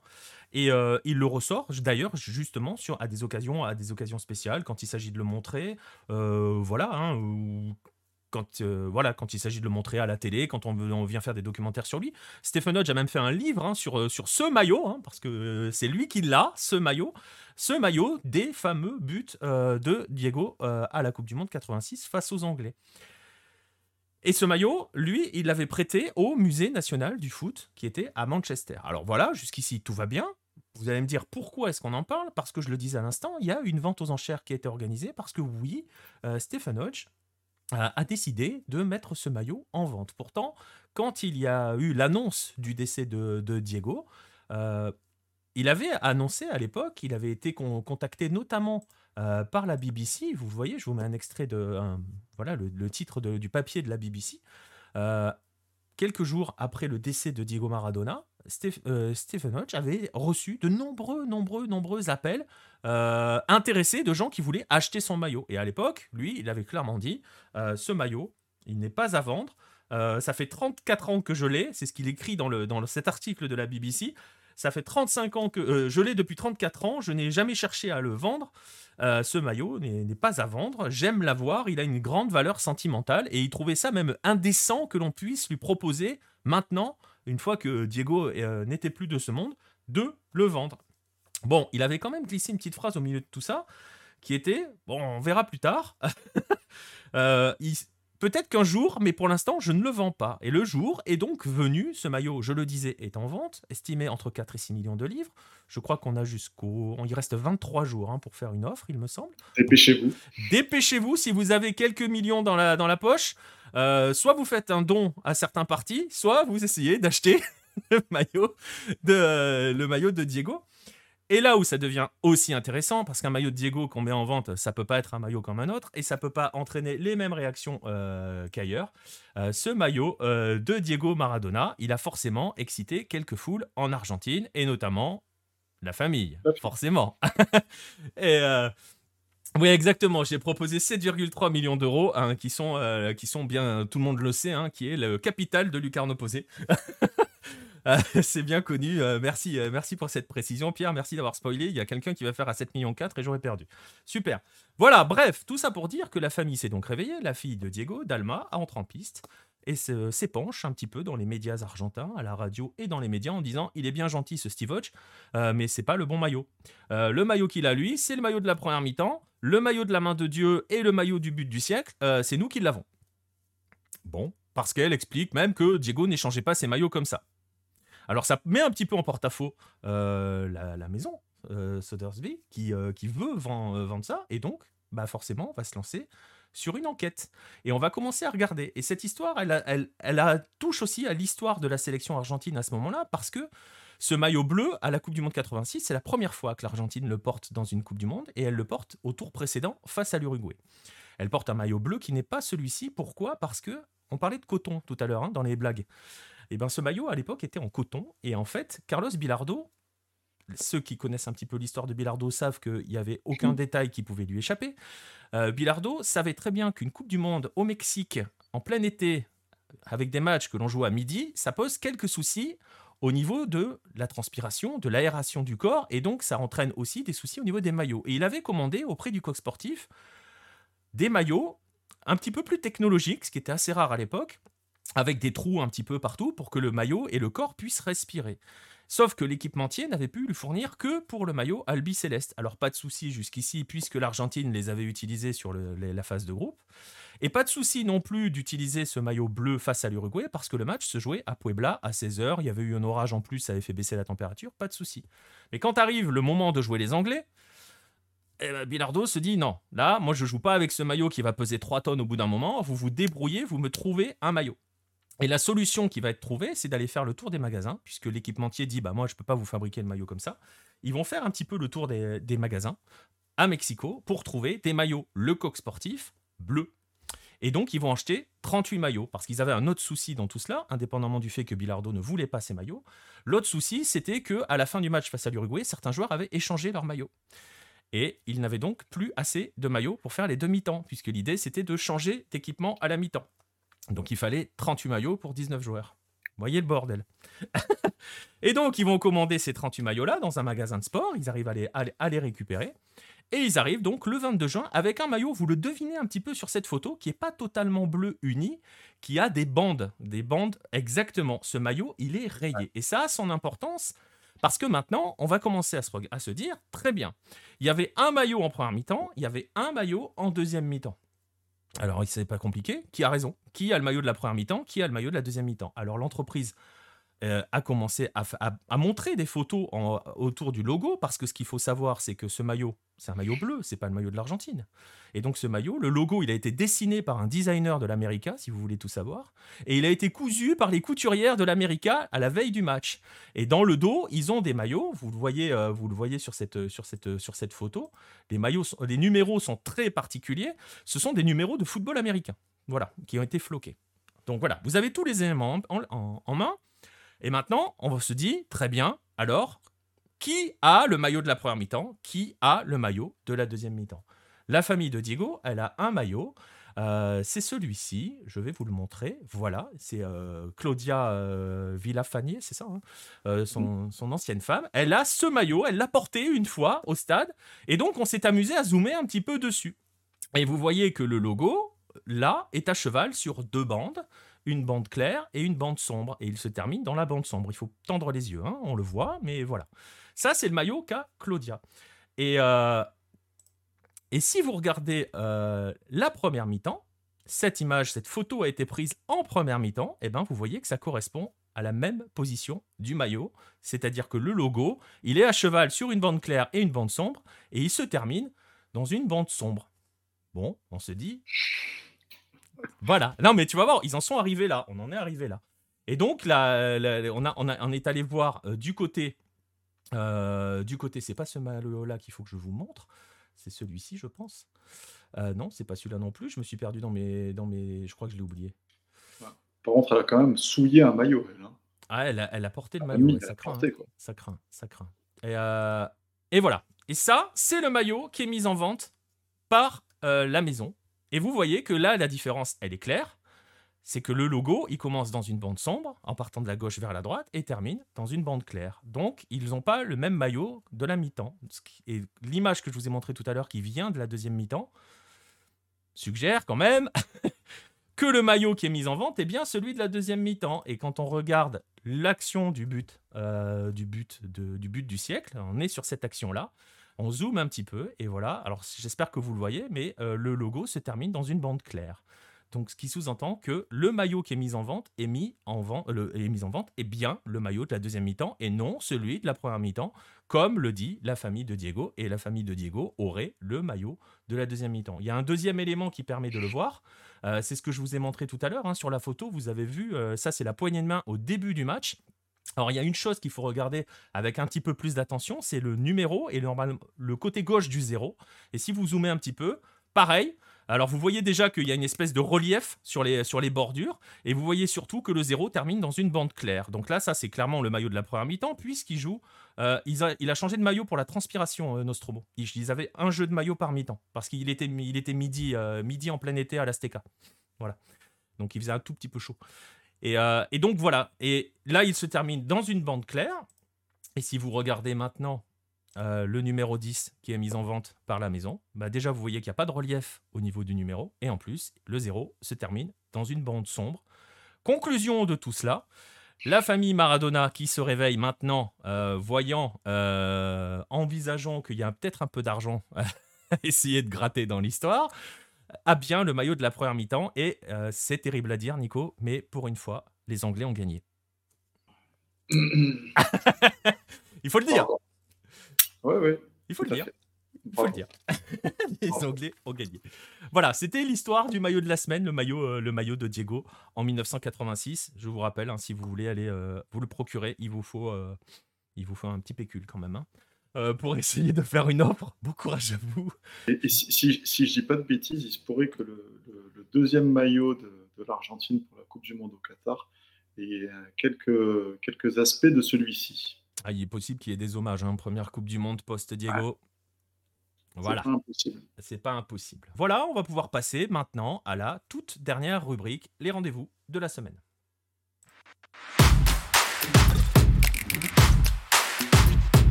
Et on va commencer bah, tiens, avec, toi, euh, Marcelin, pour les rendez-vous de la semaine. Euh, quelques petits rendez-vous brésiliens. Ça a repris au Brésil. Je vous invite à, lire le, guide de la saison. Hein, euh, rédigé par, le, par ce monsieur, par monsieur Marcelin Chamoin. Ça, le Brésilien a repris. Quelques rendez-vous pour ce week-end Oui, ça a très bien repris. Donc, bah, ça, ça va continuer le week-end prochain. Dimanche à 21h, Flamengo Sao Paulo. C'est vraiment le, le choc de cette deuxième journée. Sao Paulo a très bien commencé en plus. Et puis après, on peut enchaîner à 23h avec Atlético Parens contre Atlético Mineiro. Voilà pour le. Le point Nachito.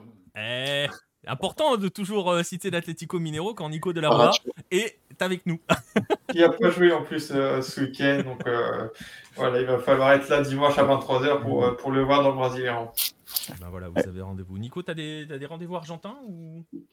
Ouais, il y a des. Je prends un peu de cours peut-être, mais non, voilà. Non, juste pour vous préciser que je le disais tout à l'heure, il y a de la Champions League asiatique. Hein, ça, ça joue même en ce moment, au moment où on est en train de parler. Euh, profitez. Si vous voulez la suivre, dépêchez-vous. Hein. je le disais, il y a 6 matchs en 3 semaines. Hein. donc, il euh, va falloir y aller. Euh, sinon, après la phase de groupe, ça sera fini début mai. Et il faudra attendre le mois d'août pour la suite. Juste le temps, de, le temps que tu termines, que tu trouves tes, petits rendez-vous. si tu veux, je te vends un, magnifique Gymnasia Sarmiento. On se demande pourquoi. non, mais tu as, un Boca Lanús qui est pas trop dégueu. Euh, et, surtout un Banfield River qui peut être, qui peut être sympa. Qui peut être sympa. Ouais, exactement. Et Nico, moi, Colombie, pardon, j'ai un classico euh, Caleño à vendre euh, dimanche soir à 18h10. Eh ben, L'América qui reçoit, qui reçoit le Deportivo. 18h10, heure de Colombie? Ouais, 18h10, heure de Colombie. Donc, vous rajoutez. Ça fait 23h10 chez nous, c'est ça? Non, non, non, parce qu'il y a 7 heures. Il y a 7, heures. Ah, vous êtes à 7 maintenant oh là là donc, euh, donc ça fait 1h10. Euh, ok, 1h10. Et euh, bah, puisqu'on est dans les rendez-vous des championnats, sachez que dimanche 22h, vous avez le Super Classico péruvien Universitario contre Alianza Lima. si vous aimez le foot péruvien, voilà, n'hésitez pas. Vous avez aussi des rendez-vous toute la semaine de Copa Libertadores. Euh, mercredi, euh, dans voilà, je peux pas vous donner tous les matchs parce que c'est la phase de groupe. Hein. donc, euh, si je commence à vous dire tous les matchs, on est encore là jusqu'à demain matin. quelques, petits matchs de vos équipes. On va faire plaisir à Jérôme. Peñarol joue Olympia. C'est dans la nuit de mercredi à jeudi à 2h30 du, du matin. Il y a un Colo Colo Alliance Salima qu'il va, falloir, va falloir regarder parce que ces deux clubs sont très très proches historiquement parlant. C'est un Chilien et un Péruvien, mais il y a une grosse histoire entre ces deux clubs. C'est dans la nuit de mercredi à jeudi à minuit.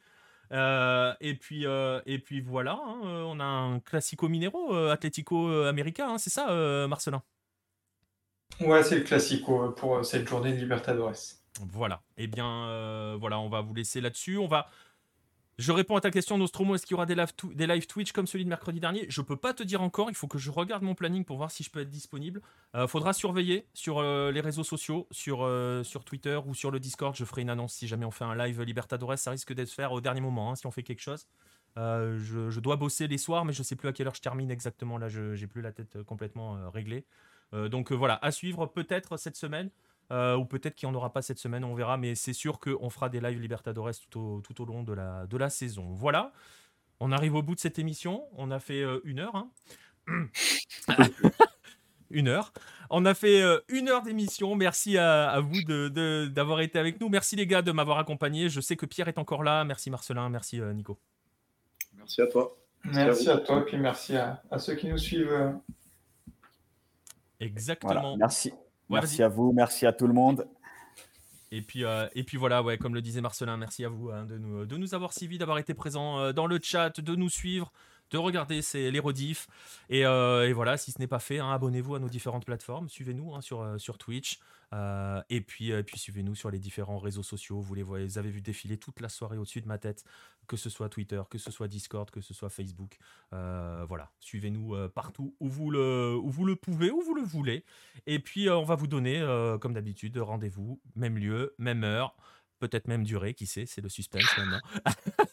la semaine prochaine pour le 11e numéro du 9-10. Passez une bonne semaine de foot sur la planète Hello et à la semaine prochaine.